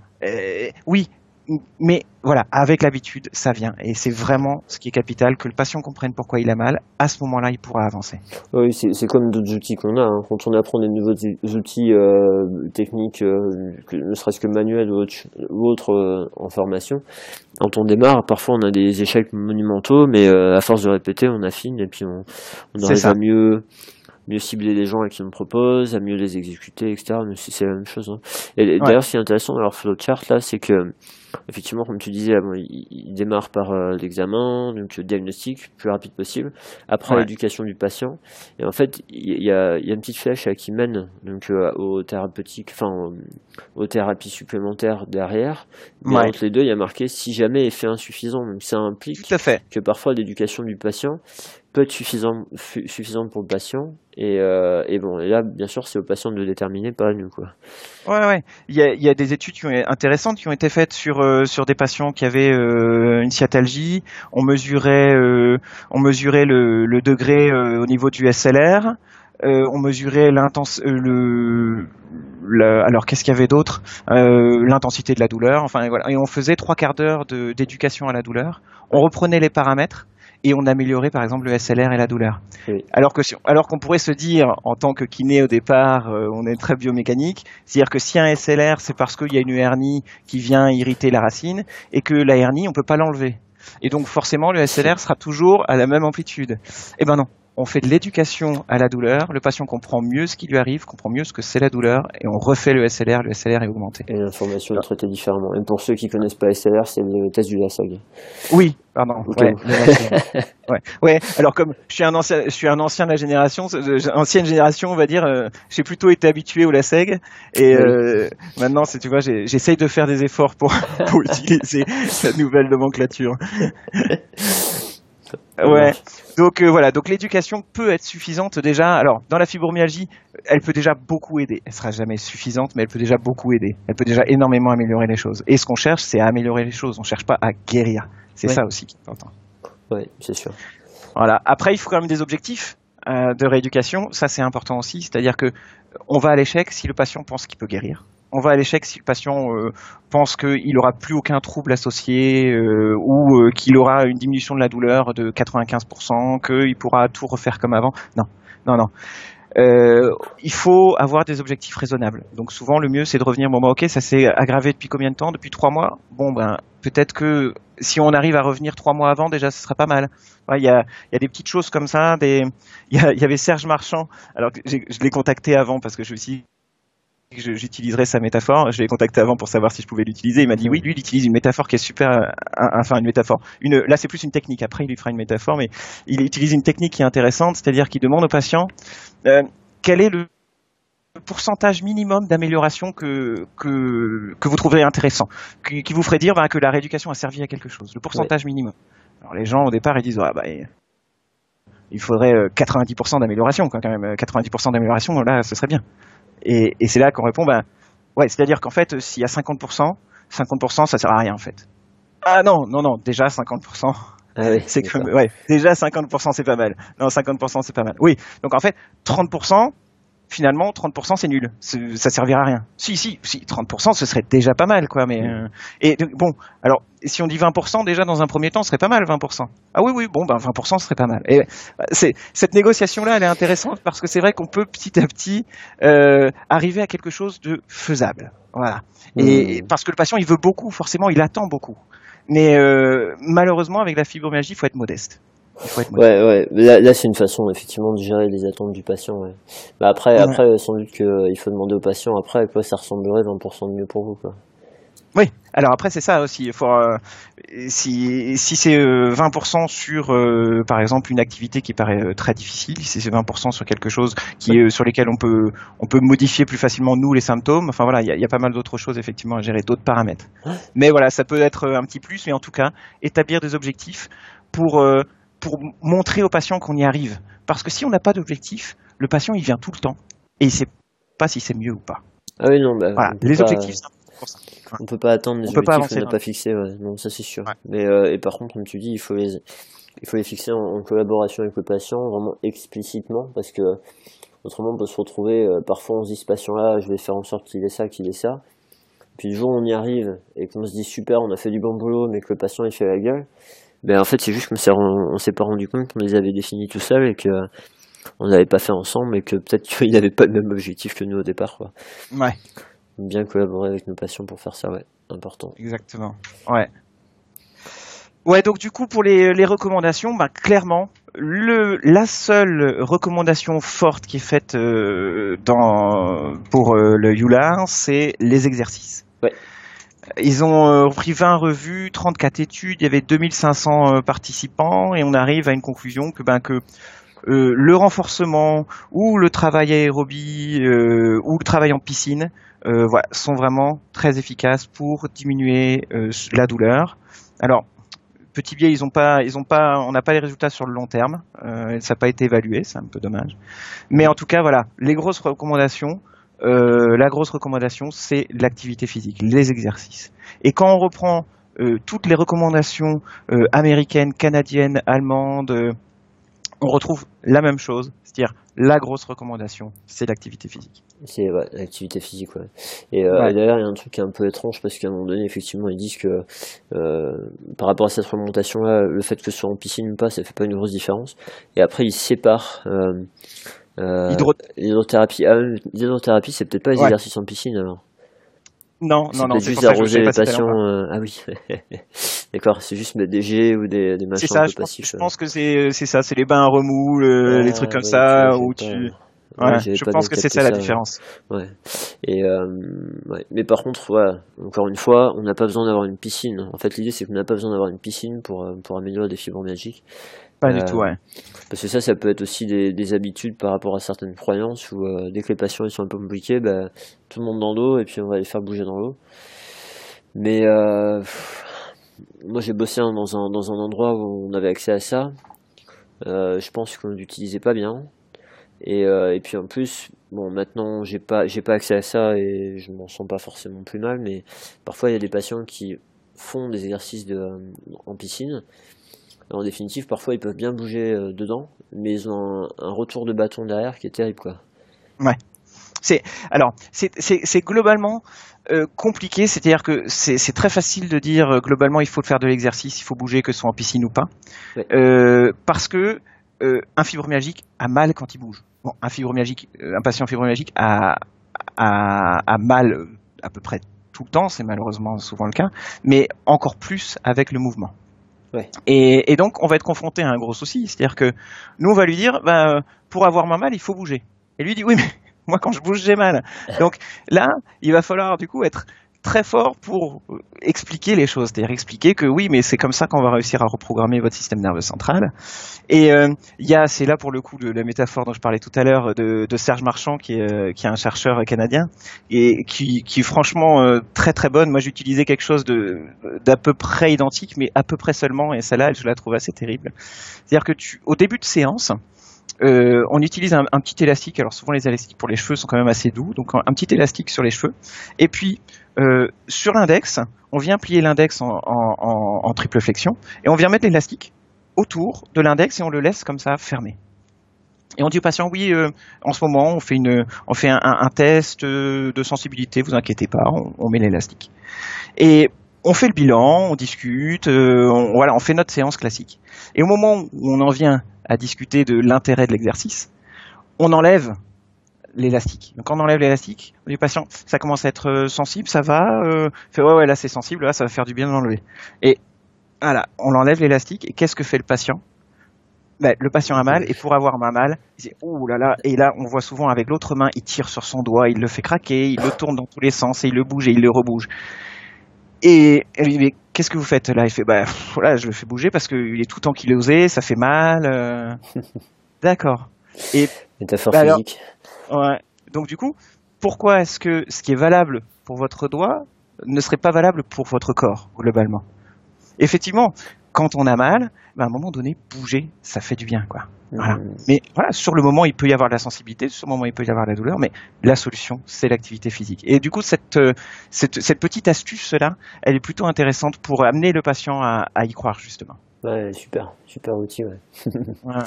carrément. carrément, carrément. Ouais, donc du coup après on sait pas voilà, on sait pas si euh, la force est importante, si l'endurance est importante, on sait que globalement les exercices sont importants. On sait qu'il y a quand même une partie des fibromyalgies qui vont pas euh, répondre euh, parce que le CIDN, le système inhibiteur descendant fonctionne pas de la même façon. Enfin, il y, a des, il y a tellement de variances au niveau du système nerveux central, sans rentrer trop dans les détails, que que voilà, qu'on va pas tous, ré... enfin tous les fibromyalgiques ne vont pas réagir aussi bien à l'activité physique. Mais globalement, c'est quand même quelque chose qu'il faut qu'il faut essayer. Qu'il faut tenter, ouais. Ouais, ouais. ouais puis après ça. après, ça fait partie aussi des bah, de ce qui conseille comme euh, priorité de, de, recherche pour la suite là, c'est euh, d'essayer de voir s'il y a, il y a plus d'efficacité à les renforcer ou alors de leur faire faire des, des exercices aérobie. Et euh, ouais. pour l'instant, c'est pas bien défini. Et puis après aussi, euh, ce qu'il ce qu propose, c'est essayer de répondre à la question quels sont les facteurs prédictifs pour un, un patient donné qui vont faire que il aura plus de chances à répondre à une thérapie ouais. ou à une autre. Ça, Ça actuellement, c'est c'est une grosse grosse problématique de la fibromyalgie, c'est-à-dire que on a on a décidé de façon arbitraire hein, de la définition de la fibromyalgie, de des critères d'inclusion. C'est complètement arbitraire, c'est-à-dire que ça pourrait être autre chose. On pourrait euh, rajouter d'autres types de douleurs, d'autres d'autres d'autres critères dans le symptom severity scale. On pourrait voilà, c'est quand même assez arbitraire. Ouais. Bah après. Mais on s'aperçoit euh, maintenant. Vas-y. Ouais, je, je, je, on s'aperçoit maintenant que on devrait faire des sous-groupes notamment dans les évaluations. Euh, S'il y a 80 à 90% de femmes qui sont touchées, vraisemblablement, c'est parce que aussi les femmes sont plus sensibles à la douleur. On pourrait se, on pourrait se dire l'inverse, mais souvent les femmes peut-être euh, euh, subissent mieux la douleur, c'est une chose, mais en tout cas elles sont plus sensibles à la douleur et elles sont plus touchées par euh, la fibromyalgie. Donc et on s'aperçoit que les mécanismes de la fibromyalgie sont pas forcément les mêmes selon le, les hommes et les femmes et qui répondent pas au même traitement. Les femmes vont plutôt mieux répondre à un traitement de thérapie cognitive comportementale, tandis que les hommes vont mieux répondre à un traitement basé sur la gestion de, du sommeil. Ouais. Et ça, du coup, quand on met tout le monde dans le même moule quand on fait de l'activité physique, bah, on ne sait pas forcément qui va répondre le mieux. On ne sait pas. Il euh, y, a, y, a, certains qui ont un déficit important du système inhibiteur descendant, d'autres pas. Il y a certains qui ont une dépression associée, d'autres pas. Certains qui ont une dépression qui est venue avec la fibromyalgie, d'autres qui, qui, ont une dépression qui est arrivée après coup parce que la douleur était pénible et tout ça. Donc tout ça, c'est euh, des choses qu'il faudrait par la suite essayer de d'évaluer, de comprendre. Même si des sous-groupes, forcément, à, à, force de faire des sous-groupes dans les dans les études, on finit par plus soigner personne, on finit par soigner des tout petits groupes. Mais actuellement, on s'aperçoit que comme la fibromyalgie ne fonctionne pas pareil chez tout le monde, on devrait pouvoir sous-grouper. Ouais, bah, c'est limitation euh, de, faire, de faire des sous-groupes. À l'arrivée, on arrive au, au n égale 1, hein. chaque patient est, est différent. C'est ça, euh... mais en tout cas, au moins homme-femme, au moins syndrome dépressif, au moins système inhibiteur, c'est des choses qui ont une réelle importance dans, les, dans la rééducation et voilà, dont on voilà, on, on prend pas ça en considération, c'est sûrement dommage. Bien sûr, c'est ouais. Après, tu sais, à partir du moment, t'as un problème qui est tellement complexe que euh, à la limite, il faut avoir une, une, une connaissance d'un certain nombre de dimensions du problème et avoir une approche qui peut euh, prendre en compte ces différentes dimensions et, euh, et plutôt de prendre euh, bah, par rapport aux patients qu'on a en face de nous, quelles sont les dimensions affectées c'est ce que fait Peter O'Sullivan avec ses patients. Hein. Ouais, c'est ça. Euh, quelles sont les différentes dimensions affectées pour ce patient-là et s'occuper de ça pour lui et pas chercher à, forcément à dire euh, euh, vu que c'est un homme qui a tel âge et que c'est arrivé comme ça, on va s'occuper de ça ou ça. On, en fait, on fait en fonction du patient devant nous parce que après c'est sans fin. Alors il y, y, a des personnes qui vont pouvoir dire qu'on peut on peut se miser sur euh, des processus de reconnaissance de schéma euh, avec l'expérience et euh, ça c'est tout à fait valable euh, parce que à force de se casser les dents sur des patients, de il y a des choses qui marchent avec d'autres, etc. On finit par reconnaître des choses et là ça a plus attrait à, à l'inconscient du, du thérapeute et pas forcément une analyse consciente. Donc ça ça peut marcher, mais quelque part Ouais, moi, moi je pense que Peter, il a, il a vraiment une bonne stratégie pour arriver à, à répondre à ah, mais tu, tu, tu prêches à convaincu. Hein. ouais, Peter O'Sullivan, il a un peu révolutionné ma pratique. C'est-à-dire que je suis allé le voir euh, il y a quelques temps, il y a deux ans, je crois, à, à Lille euh, pour les JTMO. Oui. Et euh, pour un workshop là-bas, et il est, impressionnant. Il est, impressionnant voilà, il y a, des, personnes comme ça dans la physiothérapie. Tu peux mettre Mosley, voilà, tu mets Mosley, Butler, Peter O'Sullivan. C'est vrai que c'est des monstres entre guillemets. C'est des gens qui sont capables d'analyser les choses avec une, avance sur les autres. C'est magnifique. Ouais, ouais. Et euh, euh, vous aviez vu des patients ou pas? Ouais, il y avait eu. Euh, alors c'était du coup du, c'était pas vraiment des, enfin c'était pas vraiment des patients. Disons que c'était du, des gens qui étaient euh, dans l'assemblée, donc des kinés. Ok. Mais on a quand même vu un petit peu sa façon de traiter. Ouais, voilà. Ouais, c'est ça qui est intéressant surtout. Ouais. Ouais. ouais. Mais bon, donc euh, par rapport à, à cette dimension-là. Ouais. Bah, le piège, Après... c'est intéressant d'avoir des notions. C'est pas, y a, là, c'est pas un débat. Enfin, je veux dire, c'est pas du blanc ou du noir. Hein. C'est intéressant d'avoir des notions, d'arriver à se grouper, de savoir comment ça, ça, ça marche mieux sur ce groupe-là ou ce groupe-là. Si c'est pas ça la question, le d'avoir plus de détails euh, en termes de connaissances, de recherche, etc. C'est c'est bien sûr c'est important. Mais après, il faut se méfier parce que quand on est que sur des, des fonctionnements de traitement de ce groupe, euh, on se retrouve avec des sous-groupes où euh, on commence à prendre confiance, on se dit euh, ces gens-là, j'arrive bien à les aider, et du coup, euh, tous les patients qui arrivent, on a tendance à vouloir les enfoncer dedans. Quoi. Oui, c'est vrai, ouais, les faire rentrer dans le moule. C'est ça, et, c'est pas forcément consciemment. Ça, c'est un truc euh, qui est difficile à réaliser pour nous parce qu'on n'a pas ces notions-là, mais c'est vraiment des processus inconscients. C'est pas parce qu'on est mal intentionné qu'on est. C'est euh, le biais de confirmation du coup. C'est-à-dire qu'on a. Ouais. Exactement. On se rend pas compte de ça. Et, et c'est terrible parce que, bah, comme tu disais plus tôt, ça mène à, à des échecs de traitement, ça m'aide à, à, un manque de satisfaction par rapport à, notre efficacité au travail, etc. Et puis, euh, puis on n'est pas heureux, quoi. c'est dommage. ouais. ouais. Et euh, ouais, donc du coup pour continuer, euh, voilà, la seule recommandation forte euh, de c'est euh, c'est l'exercice. Et puis ensuite, dans les recommandations légères, on va dire, on a plusieurs choses. Euh, on a, alors attends, je crois que je les avais notés euh, quelque part. Ouais, les exercices, donc quand la, les thérapies cognitives comportementales, les thérapies euh, avec exercice et thérapie cognitive comportementale, donc un cumul des deux, la balnéothérapie et l'acupuncture. Donc là, on a le package. Comme je disais tout à l'heure, on a un package avec tout ça dedans. Euh, mais si on regarde un petit peu plus en détail, on s'aperçoit qu'il euh, n'y a pas du tout la même puissance des études pour euh, pour ces différents ces différents paramètres là, pour ces différentes thérapies. au niveau au niveau de l'acupuncture, qui est recommandée. On a une, une revue de haute qualité avec 395 participants et on trouve une, une, augmentation, une diminution de 30% de la douleur. Mais par contre, c'est la douleur instantanée, on ne sait pas ce que ça donne sur le long terme, on ne sait pas s'il y a une amélioration sur les symptômes associés, il n'y avait pas de groupe contrôle, et on ne sait pas s'il y a eu des, euh, des ITT, euh, je disais tout à l'heure en français, c'est... Intention de traiter. Intention de traiter, ouais. des, voilà, on ne sait pas si c'était en, en, intention de traiter par contrôle, donc là c'est quand même un peu embêtant. Euh, et pour les thérapies cognitives comportementales, là on a une revue euh, avec 23 euh, études, 2000 participants, donc on avait 395 participants tout à l'heure, là on en a 2000, et on a une diminution de la douleur et euh, du handicap avec un groupe contrôle et avec un effet sur le long terme.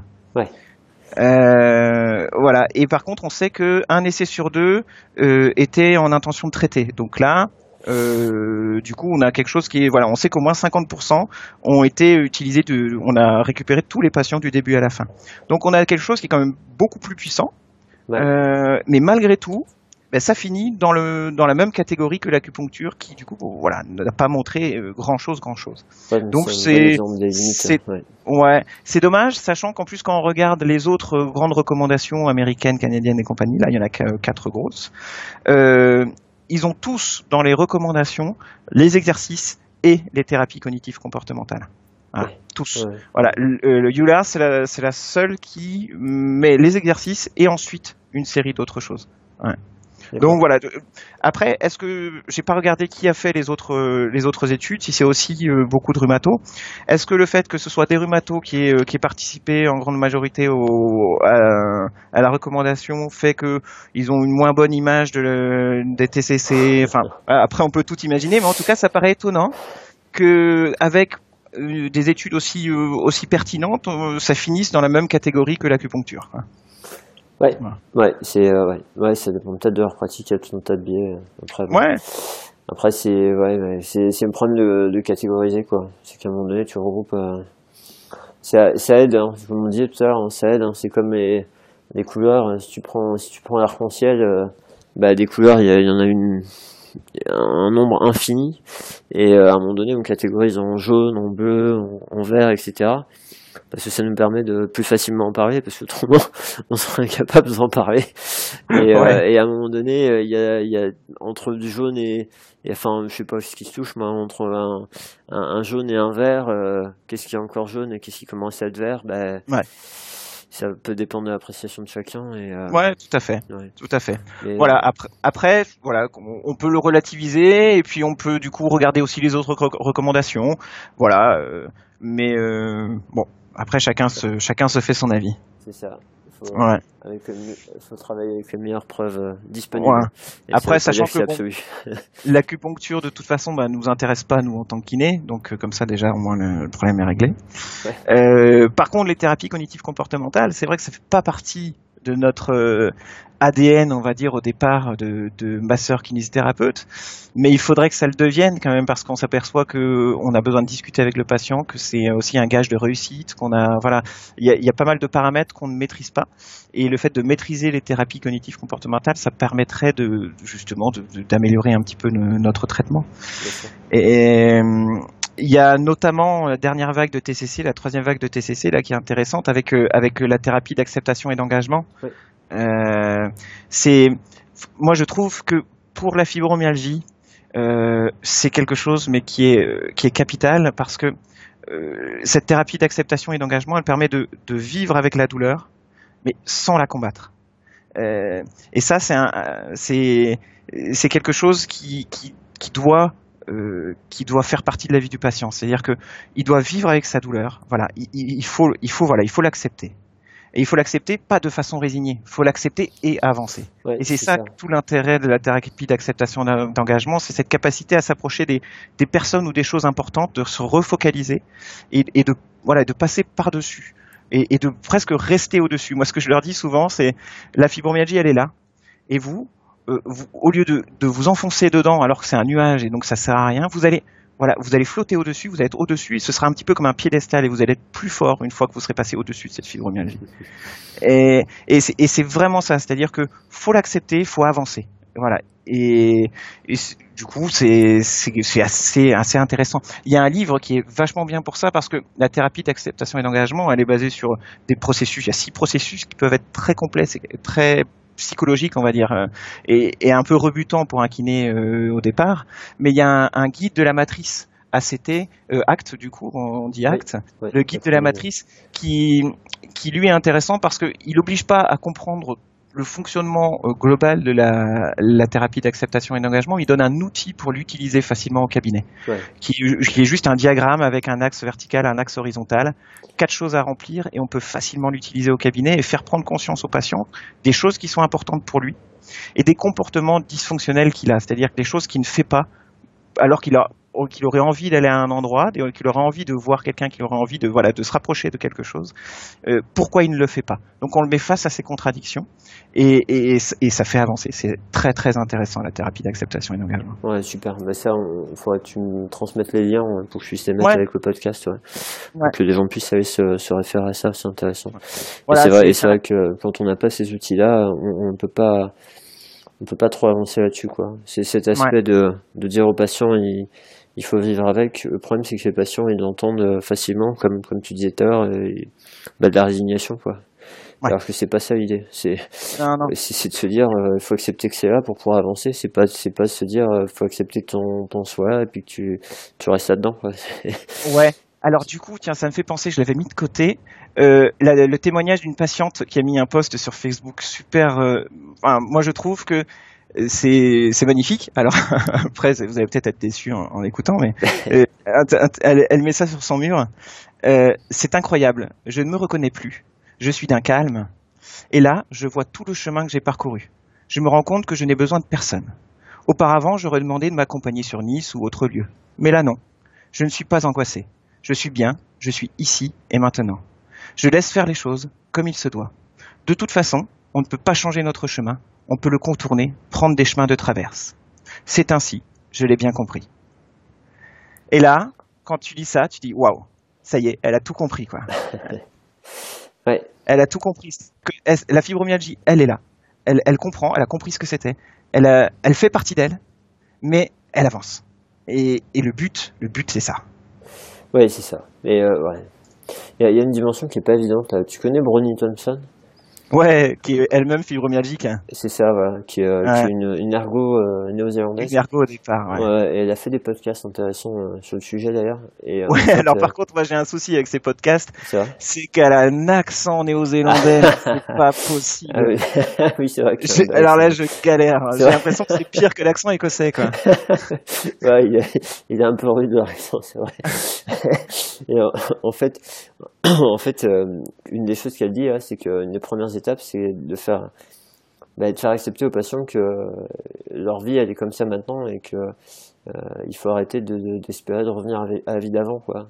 Ouais. De se dire voilà maintenant vous êtes différent, ça fait partie de vous et il faut avancer avec ça. Et euh, ouais. ça c'est des choses a... dans l'éducation de façon assez large qu'on rencontre assez facilement hein, des patients qui n'ont pas couru depuis même en dehors du fibromyalgique, hein, qui n'ont pas couru depuis un an et qui ont fait euh, 10 km il y a un an, et quand ils reprennent à courir, ils essayent de faire 10 km et ils explosent. Ça. Ouais. Mais euh, juste, ils acceptent pas qu'ils ont perdu les capacités, qu'ils vont peut-être les récupérer, mais s'ils acceptent pas ça, ils la récupéreront jamais puisqu'ils vont trop fort à chaque fois quoi. C'est ça. ouais, ouais. Et là, la thérapie d'acceptation et d'engagement justement permet de mettre en évidence tous ces comportements dysfonctionnels, toutes ces ouais. choses qui, qui qui collent pas, alors que les patients le savent qu'il faut pas le faire ça, comme ça, mais ils le font quand même. Et c'est vrai que c'est là que c'est intéressant aussi.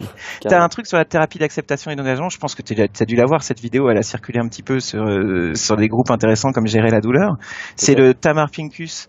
Ouais. Euh, et la pâte à modeler. Ouais, ouais. Euh, qui, je, je, on la mettra peut-être en lien aussi euh, pour ceux qui l'ont pas vu. C'est, un magnifique exemple de ce que la, la, ce qu'est la thérapie d'acceptation et d'engagement et ce à quoi on doit tendre quand on traite une pathologie chronique. C'est-à-dire qu'à un moment donné, il faut accepter qu'on va pas tout changer, mais mais que mais qu'on est différent et qu'on peut avancer. Quoi. Carrément, carrément. Avec, avec, avec Tamar. Ouais, petite euh, petite exclu, on va on va l'avoir en cours euh, l'an prochain avec l'agence. Ah, ouais, j'avais vu bien. un petit un petit tweet euh, il y a il y a quelques temps euh, d'un de tes collègues de l'agence EBP ouais. et je me doutais bien qu'elle qu viendrait. C'est cool. Ça va sortir, ouais, ça va sortir dans pas longtemps. On va balancer les inscriptions, mais c'est ouais, bien. Ouais, ça va être chouette. Bah, ouais, ouais, c'est sûr qu'il faut, enfin, il faut y aller. C'est vrai que si on veut si on veut traiter correctement un patient chronique, malheureusement une formation sur euh, l'éducation à la douleur, ça aide. Et puis euh, à la thérapie d'acceptation et d'engagement, ça aide aussi. Ça prend pas grand chose, hein. les deux cumulés, ça fait quatre jours. Ouais. Euh, ça coûte pas très cher. C'est en plus si c'est voilà, ça peut être DPC. Et c'est vrai que ça change, ça change la vie au cabinet. Quoi. C'est, c'est vraiment deux formations qui peuvent complètement changer la pratique au cabinet. Beaucoup plus que des formations sur telle ou telle technique de K-taping ou, ou autre, qui vont juste apporter une, une, solution supplémentaire et encore, tandis que là, on, on change de raisonnement et, et, et ça, c'est, on change de paradigme et c'est, c'est, on change de métier pratiquement. C'est assez, sympa, ouais. mais c'est ah, ouais. bon, c'est assez transversal aussi, parce que ouais. euh, effectivement, on a certaines techniques qui vont être utiles euh, à, à, un moment donné, etc. Mais ça, c'est quand même transversal pour, pour, à peu près tous nos patients, ça, ça nous sert. Donc, euh, donc effectivement, c'est assez chouette. Voilà. donc euh, pour euh, pour les recommandations, donc voilà euh, les thérapies cognitives comportementales. Euh, après, euh, les autres choses qui sont possibles, si on a des gros troubles associés et tout ça, on, on peut partir sur un traitement médicamenteux.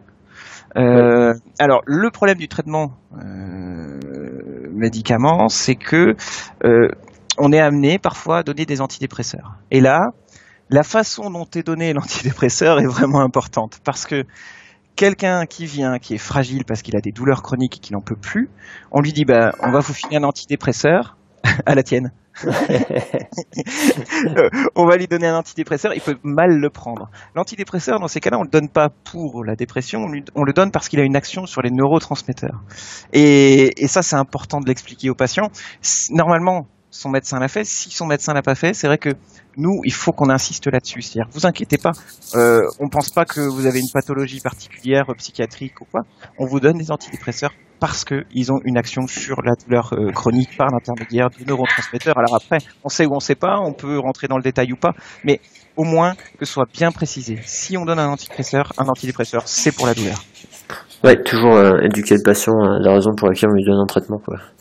Être bien au clair avec lui et tout. Ouais, c'est toujours euh, important, mais encore plus peut-être pour ces médicaments-là qui ont une ah connotation très négative quand même dans notre société. Ah oui, c'est sûr. Et puis effectivement, c'est important pour nous de le savoir ça parce que euh, si jamais ça n'a pas été fait euh, par le prescripteur ou que le patient n'a pas bien compris, etc. Eh ben on peut on peut être un partenaire pour arriver à, à renforcer cette notion-là. Ouais, parfois même, moi, ça m'est arrivé d'être en amont, c'est-à-dire que quand le patient a un questionnaire HAD qui est pas bon, quand euh, voilà, il y a quelque chose, je dis voilà, ce serait peut-être bien d'aller voir quelqu'un pour vous aider. Et puis il dit oui, mais il va encore me donner des antidépresseurs. Je fais oui, mais attendez, là, on est face à une douleur qui est importante. Là, si vous donne un antidépresseur, ce sera peut-être plus pour diminuer la douleur que pour un autre problème. Et donc, finalement, tu peux déjà amorcer un petit peu l'acceptation du traitement aussi. Et oui. Parce qu'on sait que chez les patients euh, fibromyalgiques, il y, a, euh, il y a énormément d'arrêts de, traitement en cours de route. Ils sont des gros consommateurs de médication, mais en même temps, c'est aussi des, des personnes qui euh, suivent assez mal le traitement, ce qui est en même temps compréhensible. C'est-à-dire que si on leur dit que le traitement va, leur, va, les, soulager, euh, et qu'ils voient que ça soulage pas, ils arrêtent. Donc que ce soit un antidépresseur ou que ce soit euh, un anti-inflammatoire ou un antalgique, ça marche pareil. Donc euh, il y a une assez mauvaise observance globalement sur les traitements parce qu'encore une fois c'est souvent mal expliqué et puis avec des objectifs qui sont souvent mal mal tenus aussi. Bien sûr, bien sûr. Ouais. Euh, et puis voilà, je crois qu'il y a une recommandation sur euh, le, la prégabaline, euh, qui est en France c'est le Lyrica, euh, qui est un anti-épileptique. Il me semble qu'il y a une recommandation faible aussi euh, là-dessus. Euh, voilà. Il y a, y a, un truc à la limite au niveau des médicaments, moi, qui m'avait qui m'avait un peu frappé là, c'est le fait de vraiment ne pas recommander et fortement la prise d'opioïdes et la prise de cortisone et la, attends et la et, et aussi la prise d'anti-inflammatoires non stéroïdiens. Quoi. Ouais. Ouais, parce qu'ils ont assez bien fait leur truc dans le sens où ils ont quand même bien tenu compte des effets secondaires. Et, et, donc, euh, quand on pèse le pour et le contre, ben, bien souvent, il y a des traitements qui paraissent euh, assez évidents, on va dire, euh, corticoïdes, anti-inflammatoires, qui finalement le sont beaucoup moins. Oui, c'est ça. Mais et malheureusement, au quotidien, les patients fibromyalgiques, qu'est-ce qu'ils ont?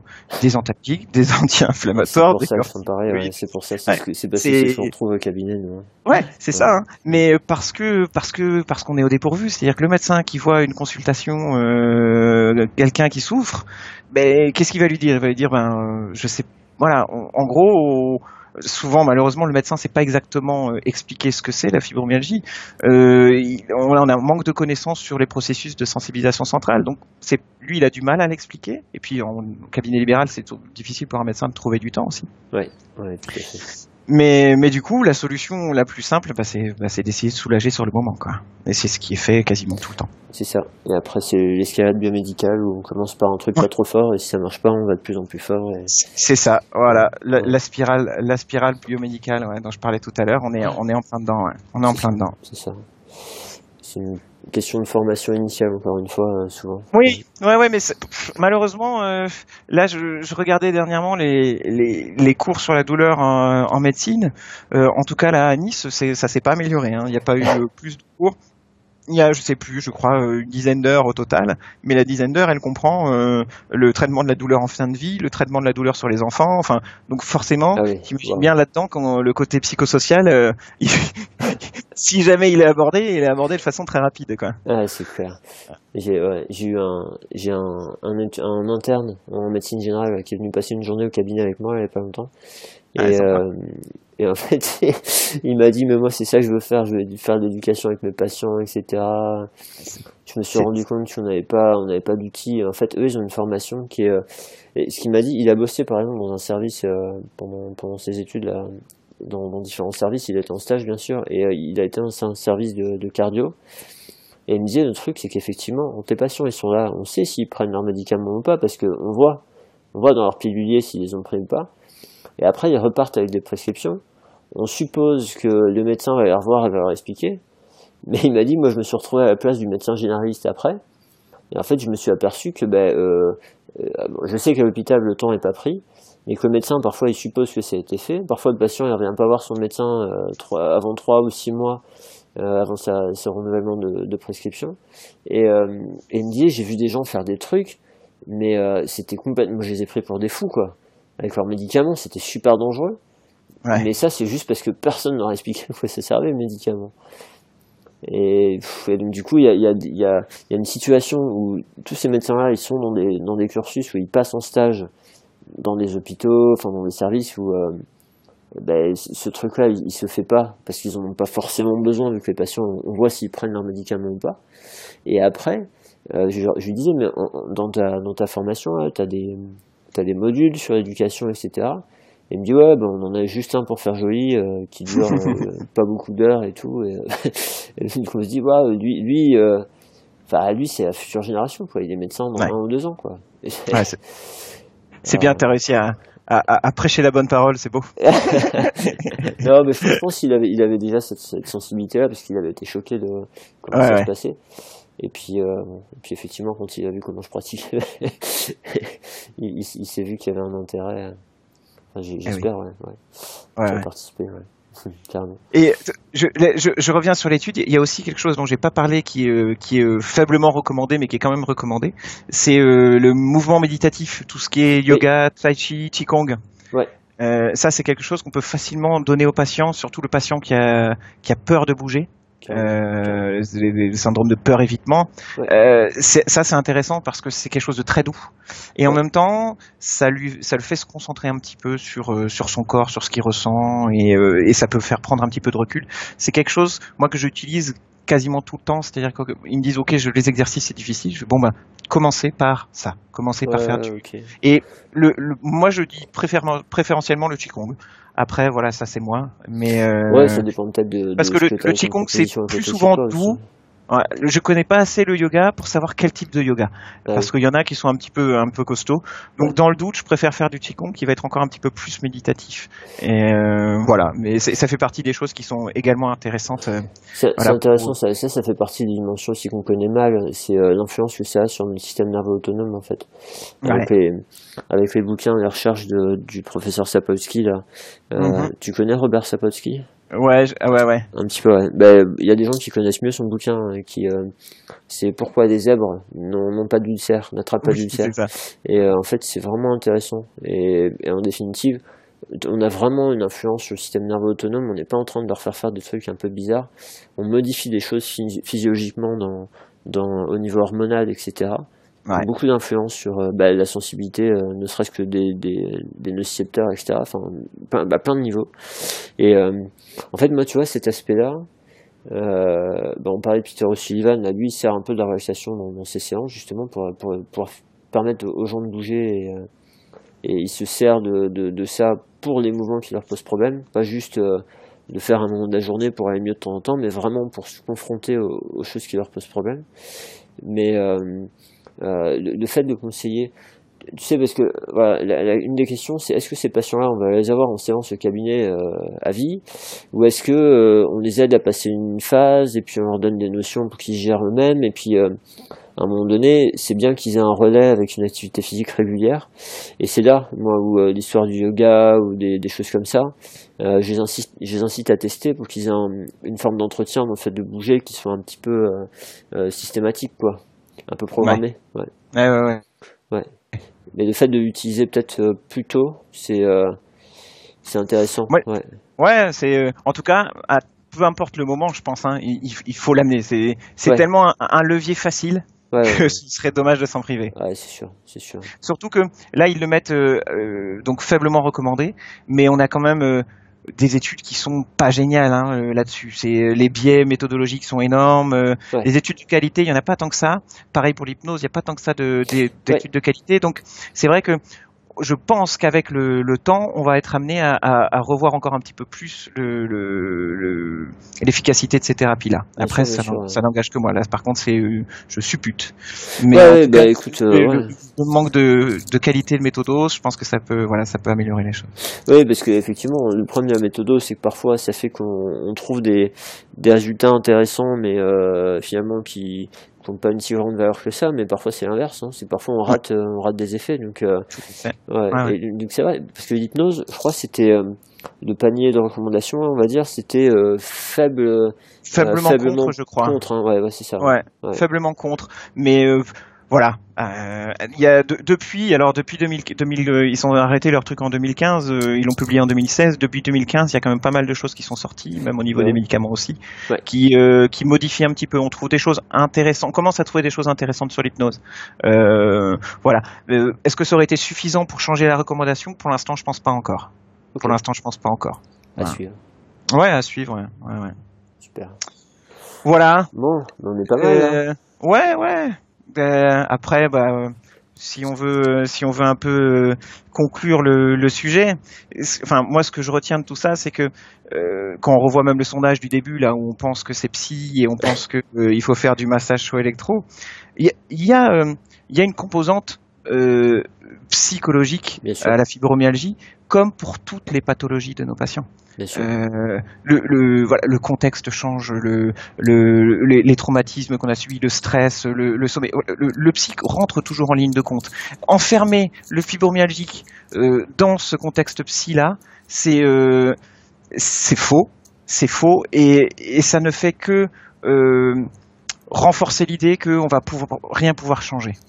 Ouais. Ça, c'est ça, c'est dommage. On peut faire des choses. Et ce qui est intéressant, c'est que dans les recommandations, toutes, hein, quelles qu'elles soient, que ce soit celle-là ou les autres, euh, le kiné, il est au centre de la rééducation. Et c'est une des rares pathologies quand même où le kiné euh, est au centre.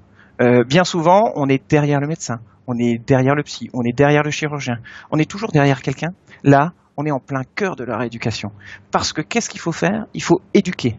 Éduquer, le médecin, il pourrait le faire, mais il n'a pas le temps. Donc, éduquer le patient à la douleur, c'est nous. Ensuite, une fois qu'on l'a éduqué, on établit des objectifs et qu'est-ce qu'on fait? On fait faire des exercices. On accompagne le patient, on le guide. On fait faire, on, lui parle, on, a une interaction avec la thérapie cognitive comportementale. On peut même le mettre en piscine s'il faut, mais là c'est encore nous. Euh, on peut faire, on peut l'orienter vers les, thérapies méditatives. Enfin, voilà. mais tout ça, c'est nous qui pouvons le gérer.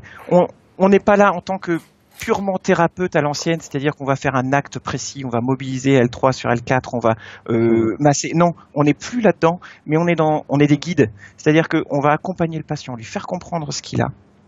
Une fois qu'il a compris, on l'accompagne, on le gère. Euh, le patient doit être autonome. Le but, c'est que ces patients-là qui viennent tout le temps au cabinet, qui viennent des fois trois fois par semaine pendant dix ans, ils viennent plus au cabinet. Moi, mon but final, c'est que je les vois plus ces fibromyalgiques. Alors, est-ce que je les aurais guéris? Non. Mais ils sauront gérer eux-mêmes leurs problèmes. Et c'est l'idée, c'est vraiment ça. C'est-à-dire que faut que le patient devienne autonome, qu'il sache gérer son, son, problème.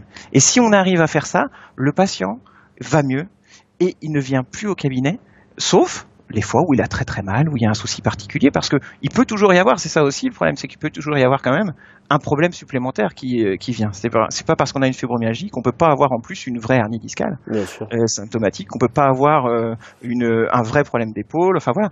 Bien Mais euh, il n'y a pas forcément que le système nerveux central qui dysfonctionne. Il peut y avoir une pathologie en plus, donc c'est toujours intéressant de l'évaluer. Euh, mais globalement, pour la fibromyalgie, le but, c'est que le patient se passe du kiné. Ouais, ouais à terme. Hein. Mais ouais, de, de toute façon, euh, tu sais, il y, y, a un truc, moi j'ai mis du, du, temps à comprendre. Euh, Mike Stewart, il, il, avait dit dans une des formations il y a, il y a, il y a plusieurs années, là, il, avait dit qu'il fallait arrêter un petit peu avec les drapeaux jaunes parce que il y a des gens qui voient l'histoire des drapeaux jaunes comme euh, une, une raison de pas traiter le patient. C'est-à-dire que voilà, il a, il a une alors il y a plein de drapeaux jaunes, il n'est pas pour moi, quoi. C'est pas de la clinique qu'il faut, etc. Mais il faut arrêter avec ça parce que s'ils n'avaient pas de drapeau jaune, ils viendraient pas nous voir, quoi. C'est ça. Ils, viennent pas nous voir parce qu'ils ont mal. Ils viennent nous voir parce qu'ils en ont marre d'avoir mal, parce que ils sont inquiets de cette douleur, ils comprennent pas. Ou euh, c'est pour mmh. ça qu'ils viennent nous voir. Ils en ont marre parce qu'ils n'arrivent pas à gérer. Si une personne a, a des maux de tête régulièrement, mais qui sait qu'en faisant je ne sais quoi, le, le, mal de tête il passe, et eh ben il se débrouille, il va pas demander d'aide. Donc en définitive, Nous, on est là justement pour leur donner les stratégies pour qu'ils puissent gérer ces situations-là. On n'est pas là pour leur, leur, leur, diminuer forcément leur douleur, quoi. Ouais. Et c'est ça, c'est un truc qu'on a. Enfin, moi, j'ai mis du temps à comprendre ça. hein. Ouais, c'est. Mais pour la fibromyalgie, pour ces pathologies du système nerveux central, ben, c'est le, c'est le, la seule option possible. C'est la Ouais. seule option possible. Ouais. Ouais, ouais. ouais. Bah, pour pas mal d'autres, hein, je pense aussi. Mais Oui, je ouais, non, mais se fait voilà. des illusions Mais- sur certaines choses. Mais je, suis- je suis, d'accord. Hein, je suis d'accord. tu prêches un, converti. En l'occurrence, Ouais. c'est vrai que enfin, de, de travailler de toute façon sur la douleur, euh, sur la douleur euh, persistante au cabinet, Ouais. ça perçoit a- de.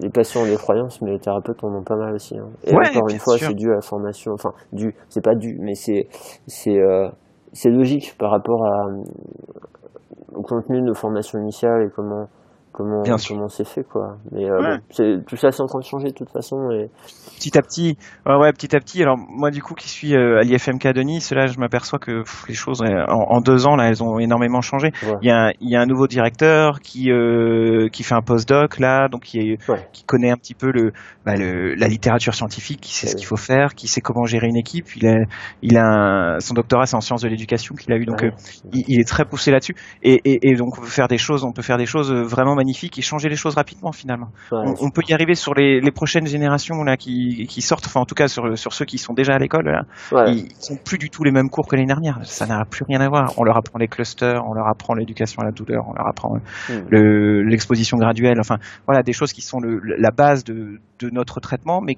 voilà qu'on a à une époque on a surtout appris l'électrothérapie, le massage. Quoi. Ouais, c'est c'est- ça, c'est ça. C'était et puis des mobilisations éventuellement quand même. Mais c'est vrai que c'était voilà le, le cœur de notre métier change. Hmm. Parce Et que c'est- on s'aperçoit que l'efficacité, elle n'était pas là non plus. Ah hein. bah, Le, le nombre de traitements qui allaient mieux parce que parce que c'était l'évolution naturelle de la pathologie, il était quand même assez énorme. hein. Moi, c'est pour ça que je me suis orienté vers la, vers la chronicité, parce que à un moment donné, je me disais mais en fait cette entorse de cheville là, qu'est-ce qu'elle aurait fait sans moi? Cette fracture euh, du plateau tibial, qu'est-ce qu'elle aurait fait sans moi? Cette lombalgie, qu'est-ce qu'elle aurait fait sans moi? C'est vrai que on s'aperçoit que toutes les pathologies qu'on traite, c'est finalement des pathologies qui auraient de toute façon récupéré. Donc Ouais. quel est quel est l'apport de la kinésithérapie là-dedans? Et donc c'est pour ça que moi je me suis petit à petit orienté vers euh, voilà vers la chronicité. Les gens ils ont mal depuis trois ans, donc tu dis bon ben si à trois ans et deux mois ils ont plus mal, il y a plus de chances, c'est pas sûr encore, mais il y a plus de chances que ce soit ton traitement qui ait été efficace. Bien sûr, bien sûr.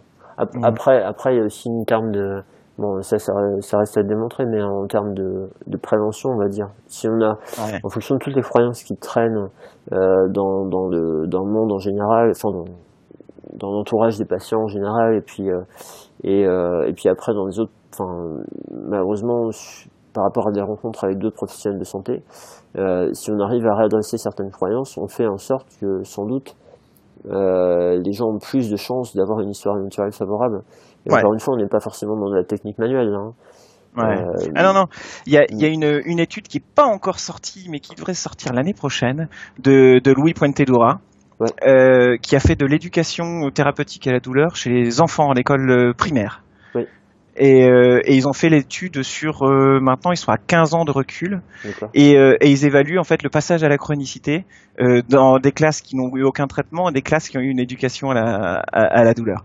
Et ils ont des résultats qui sont apparemment bluffants. Et euh, je lui ai déjà demandé l'étude, mais il me dit non, je peux pas te la donner, elle est pas sortie encore, mais je l'attends avec impatience parce que moi, c'est ce que, notamment, je, je cherche à faire euh, ici au niveau local. Ce serait d'avoir euh, un support euh, qu'on établit et, et, et de partir, de partir dans les écoles et d'apprendre que la douleur c'est pas grave, quoi, que la Ouais. douleur c'est normal. C'est ça. Et, Et ouais. d'arrêter de dire aux gamins qu'ils ont mal au dos parce que leur sac est trop lourd, parce que alors que on sait bien Ah là là, ouais, l'autre jour sur les réseaux, j'ai commencé à me prendre la tête. Après, j'ai arrêté parce que ça sert à rien de se prendre la tête, Non. ça n'avance à rien. Avec euh, avec l'équipe de M Tondo Ah, qui qui, déf- qui défend euh, qui défend l'idée de qu'une bonne manutention du cartable sera utile, euh, que enfin voilà ces idées là. C'est vrai que on renforce l'idée que avant d'avoir mal, il faut protéger son dos Mm. euh, parce que le dos est fragile. Et ça, ça c'est pas bon, c'est pas bon. c'est c'est Donc triste, voilà, on hein, pourrait toute faire cette les choses- énergie, toute cette bienveillance au départ qui est, qui est dépensée à, à des quelque chose qui va être contre-productif et qui va même euh, ouais, plus l'inverse. C'est c'est- tout, ça par manque de connaissances et euh, Ouais, par habitude, hein. c'est- Ça, oui, fait oui, encore partie des, des, des, des vieilles techniques qu'on utilisait. Ouais. Et, euh, et voilà, et, et c'est vrai qu'on on, est français malheureusement, donc je pense qu'on au niveau des études, elles sont toutes en anglais et, et là, là effectivement, il y a un petit souci. Je pense qu'on lit moins les études que d'autres pays. Et mais quand on regarde un petit peu la littérature sur l'efficacité de l'école du dos, ça fait peur quand même. Hein. Ça mm. fait peur. Il n'y a, pas grand chose, il y a pas grand chose qui reste. Hein. Euh, par contre, sur l'éducation à la douleur, là, on s'aperçoit oui qu'on peut avoir quelque chose d'intéressant. Et, et, là, de plus en plus d'études nous le montrent. Donc, il faudrait qu'on fasse ce, cette bascule petit à petit de d'arrêter l'école du dos, puisque de toute façon, on s'aperçoit que les gens ils font pas ce qu'on leur demande, à, essayer de changer leur façon de penser. Et, voilà, c'est encore une fois un travail qui promet d'être intéressant. Et euh, voilà, euh, au niveau local, moi je vais essayer. Alors j'ai la chance d'avoir un collègue euh, avec qui je bosse bien, avec qui on s'entend bien, qui, est assez sensible à ça aussi, Arnaud. Et, Arnaud, et on va et Arnaud Durand du coup et, et on va on va essayer du coup euh, peut-être de monter une association qui euh, pour euh, pour défendre justement cette, cette idée-là, aller vers les patients douloureux chroniques, donc aller voir les associations de patients par exemple fibromyalgiques en l'occurrence ou voilà, aller voir les associations de, de, patients pour leur parler de ce que c'est la douleur et puis éventuellement aller dans les écoles, ça ça promet d'être un sacré défi mais on, on va on va essayer, on a l'idée en tout cas. Ouais, super, super. Ouais. Bon, écoute, je te, je te remercie. Ben, merci à toi. Merci à toi d'avoir eu le euh, courage de faire un, un, podcast sur la fibromyalgie, sachant qu'au départ c'est pas un sujet qui passionne de la kiné. c'est bien. Non, non, non, ouais, non, moi je, enfin l'idée c'est inviter des gens intéressants et puis euh, qui nous parlent des sujets qui, euh, qui les passionnent, etc. Et c'est toujours des personnes qui veulent faire avancer la profession et qui veulent aider les patients, donc partir de là, il n'y a que des bonnes choses qui en ressortent. C'est ça, l'idée c'est quand même au départ, là pour la fibromyalgie, c'est le, le patient qui est au centre du truc. Bah c'est, voilà, c'est ça, et on peut pas le laisser, on peut pas le laisser en errance comme ça. on a bien compris. On a bien compris ça. Bah écoute, euh, est-ce que est-ce que tu as des petits euh, projets en cours à venir, euh, des choses que tu veux, dont tu ah, veux parler? projets en cours, bah voilà, l'association pour la douleur sur Nice, ce serait pas mal. Euh, en ce moment, avec le groupe d'intérêt douleur, on est en train de faire un support euh, qui pourrait servir aux étudiants pour comprendre justement ce qu'est la douleur. Donc on, on s'est séparé un petit peu différents chapitres. Moi, je m'occupe justement du chapitre de l'éducation thérapeutique à la douleur. Donc euh, voilà, on est en train de faire ça. En ce moment, avec des collègues aussi, on est en train de faire le, la traduction du livret de, du nouveau livret de Greg Lehman. Oui. Ça d'ailleurs, on pourrait peut-être le mettre en lien. Alors pour l'instant, il est en anglais. Euh, nous, on a chacun traduit nos parties. On est en train de faire la relecture là, et donc le, dernier livret sera bientôt en français. Mais euh, les, les, livrets de Greg Lehman, c'est vraiment quelque chose qui peut aider au départ pour les kinés, pour bien comprendre tout ce qui se passe, parce que c'est vrai que c'est très bien expliqué. Et puis ensuite pour les patients. Moi, les patients, ils repartent régulièrement avec ça chez eux. Tu vois, c'est partie des trucs que je leur donne chez eux. Et ils le remplissent. C'est pas mal foutu parce que il y, y, a des questions. Et même si les questions sont un peu répétitives, il y a quand même des questions où les patients sont obligés de répondre. Et comme ça, ils sont obligés de lire. et, et c'est toujours intéressant de reprendre les termes du patient quand il écrit quelque chose. Donc euh, ces livrets sont, sont, très très bien faits. Et donc voilà, donc il y a la traduction euh, actuellement du, de, de ce truc-là. Et euh, voilà, non, juste peut-être dire que bientôt il va y avoir le congrès de la SFETD, la Société française d'études et traitements de la douleur, à Nice justement, pour, une fois qu'il y a un truc chez nous. Ah c'est au, au, mois de novembre. Euh, voilà, peut-être qu'il y aura déjà de la neige, donc pour ceux qui veulent cumuler avec un week-end à la montagne, n'hésitez pas. euh, le, le, congrès de la SFETD, c'est vraiment quelque chose de très intéressant justement pour, pour comprendre bah, ce qu'est la douleur, comprendre les différentes dimensions de la douleur et surtout, c'est un des rares moments où on peut être en contact avec d'autres professions. Donc, euh, donc voilà, si, si, si, voilà, s'il peut y avoir beaucoup de kinés, on aura beaucoup plus d'influence sur euh, sur les prochains traitements à venir. Faut que tu nous mettes le lien aussi. Allez, on fera tout ça. il va y avoir quelques-uns des liens. Ouais. ça marche. non, je vais, mettre, je vais mettre un ensemble de. Ouais, non, si, si, ouais. Si, si, c'est bien. Il faut, qu'il faut qu'il y ait ça. Ok, parfait. Bon, super. Bah écoute, il me reste à te remercier. Bah non, merci à toi. Merci à toi. Et puis euh, bravo ce que tu fais aussi avec l'agence OBP. Hein. Petit aparté.